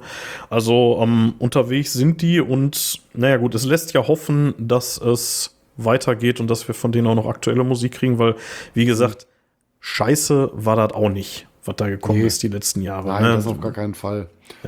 Es hat halt nur nicht mehr diese, diese, diese Gipfel erklommen, die man mit Puritanical und Death Cult halt erreicht hatte. Viele würden vielleicht sogar noch die Insorte mit reinnehmen, aber da bin ich ehrlich gesagt Ja, schon so ein aber bisschen das, raus. äh, nee, da gebe ich dir schon recht, ne? Da war die, das kalt nochmal eine Schippe mehr. Ja. Mathis, Ja, haben wir schön. Dimo Borgir erschöpfend bis hierhin behandelt. Ich bin froh, dass wir nicht alle Alben uns vorgenommen haben, weil Nein, dann wären wir wieder auf äh, Faden nach Mordor unterwegs gewesen. Ne? ehrlich gesagt für mich auch nicht so relevant. Tut mir echt ein bisschen Ja. leid, aber ähm, nicht, nicht so, Ja, so wir- spannend. Würde ich sagen, wir beschließen einfach das Thema mal für heute mit Dimo Borgia. Vielleicht, wenn sie mal das nächste Album veröffentlichen, haben wir vielleicht nochmal Bock, irgendwie einen zweiten Teil zu machen und wir dann vielleicht nochmal die Alben, die im Nachgang dann kamen, nochmal Ja. besprechen. Vielleicht nicht so in epischer Breite, aber wir, wir- schauen mal, was wir daraus machen. Aber wir warten mal ab, was, was, was die uns noch bringen, so in nächster Zeit und äh, ja, guck mal, ich denke mal, aber fürs Erste wir- haben wir das Thema erstmal in seiner Relevanz, glaube ich, abgearbeitet. Ja. Aber vorher machen wir dann nochmal die Nicholas Barker-Alben von Cradle of Filth oder so, ne? Oder vielleicht auch noch ein bisschen mehr Irgendwie so. Und so. Also Cradle-Folge auf jeden Fall, denke ich mal. Das steht Ja. außer Frage, dass die irgendwann kommen wird. Ne? Jetzt Ja, ähm, nicht als ich wieder mal ein nächstes, bisschen aber- was an. Nein, nein, erstmal wieder ein paar andere Themen bringen. Gab ein paar Bereiche, in die, Bereiche, in denen wir noch gar nicht gewildert hatten. Wir hatten noch ein paar Ideen. Tauschen wir uns nochmal unter vier Augen aus, was wir dann als nächstes machen, bevor du dann in deinen, in deine, wollte ich sagen, in deinen Urlaub, in deine Dienstreise gehst. Ne? Ja, wir, wir hatten ja so ein bisschen, also die Folge, die wir jetzt hier gerade aufnehmen, ist ja praktisch unsere Einjahresfolge sozusagen. Man könnte auch sagen, die nächste, die rauskommt vielleicht. Ähm, keine Ahnung, ob wir da noch mal irgendwie ein bisschen drauf eingehen wollen oder so. Ich bin mir da unsicher. Wir, wir bequatschen das noch mal irgendwie, ne? Genau. Ansonsten, ähm, ja, vielen Dank fürs Zuhören und ähm, ich werde euch jetzt nichts mehr hier auf Holländisch erzählen. Dazu sind die drei Heineken, die ich mir hier reingetan habe, auch äh, die, die hindern mich da so ein bisschen dran. Ähm, Aber wenn's noch mal so ein holländisches Heil Satan, oder? krieg, krieg ich spontan nicht hin. war, in, war in meiner App nicht in den Übungsvokabeln drin. Wo- Wobei ich schon sagen muss, also da, allein dafür irgendwie die, die, ähm, die Arztrock lesen, ne, ähm, ja, da lernt, da lernt man schon ein paar Wörter, die man, glaube ich, so nicht lernt, wenn man, äh, wenn man Holländisch irgendwie mit, äh, mit, mit irgendwelchen Lehrbüchern lernt. Das Geile ist, ähm, wenn man das so liest, man ist ja dieses ganze Vokabular auch gewöhnt aus den deutschen Metal-Zeitschriften. Ja. Ne? Also man findet ja. sich da relativ schnell zurecht, auch wenn man nicht jedes Wort versteht. Ne? Boah, die haben ähm, übrigens, ne, also was ich richtig geil finde, die haben so mega viele Konzertberichte da drin. Also irgendwie, ähm, äh, keine Ahnung, irgendwie über, über 30 Seiten nur Konzertberichte. Gut, ist jetzt auch Festivalsaison, ne, aber ähm, alles nur so holländische Festivals und ähm, auf einem davon haben Electric Callboy gespielt. Meine Güte, haben die auf die Fresse gekriegt. Da habe ich ja häufig hier den Google Translator raussuchen müssen, um zu gucken, äh, was die jetzt sich wieder an infamen Beleidigungen für äh, unsere Lieblings-Kastropper-Assis. Ja, das, war, schon- das war schon echt hart, ey. Und dann hast, du so, hast du so andere Truppen halt da drin, wie Gravedigger und so, die dann äh, trotz ihres Deutschseins relativ gut wegkommen. Nein, ich, ich glaube nicht, dass das damit was zu tun hatte, ehrlich gesagt. Aber ich fand es ganz witzig, weil in der Review-Sektion hatten sie wie die aktuelle Platte von Umf und der haben sie auch richtig auf die Schnauze gegeben. Also ich fand es auch richtig kacke, ey. Ja, ähm, Leute, wenn ihr äh, uns supporten wollt, dann geht auf Steady, beziehungsweise auf unsere Homepage über den Punkt Unterstützen und äh, ja, da findet ihr dann alle Infos. Wir haben, glaube ich, noch ein bisschen Material, was da demnächst über den, äh, über den ähm, hier äh, Supporter-Feed rauskommt, aber irgendwann müssen wir mal wieder nachlegen, Mathis. So ein bisschen kleinen Wann Scheiß. müssen wir denn nachlegen? wie viele haben wir? Für wie viele Wochen reicht das denn noch? Ja, ein paar Wochen reicht es noch, aber irgendwann im November oder so müssen wir mal, müssen wir mal wieder was nachlegen. Ähm, ja, sonst machst du mal eine Schatzkiste dazwischen oder Ja, genau, irgendwie so. Ne? Ähm, genau, also supportet uns gerne, ähm, schmeißt uns da den einen oder anderen Euro ins Hut an, so in den Hut, oh mein Gott. Äh, ansonsten kommentiert auf unserer Homepage auf Steady, äh, habe ich schon erwähnt, genau, könnt ihr uns supporten. Oder geht auf Instagram, Mastodon, Twitter, überall findet ihr uns und äh, Facebook, habe ich nicht erwähnt, aber Facebook auch. Und ja, tretet mit uns in Kontakt, Mathis. Ich habe genug gelabert, ich habe schon äh, Fusseln am Mund. Ähm, ich sag jetzt nur noch eins, ich sag Metal auf. Metal auf.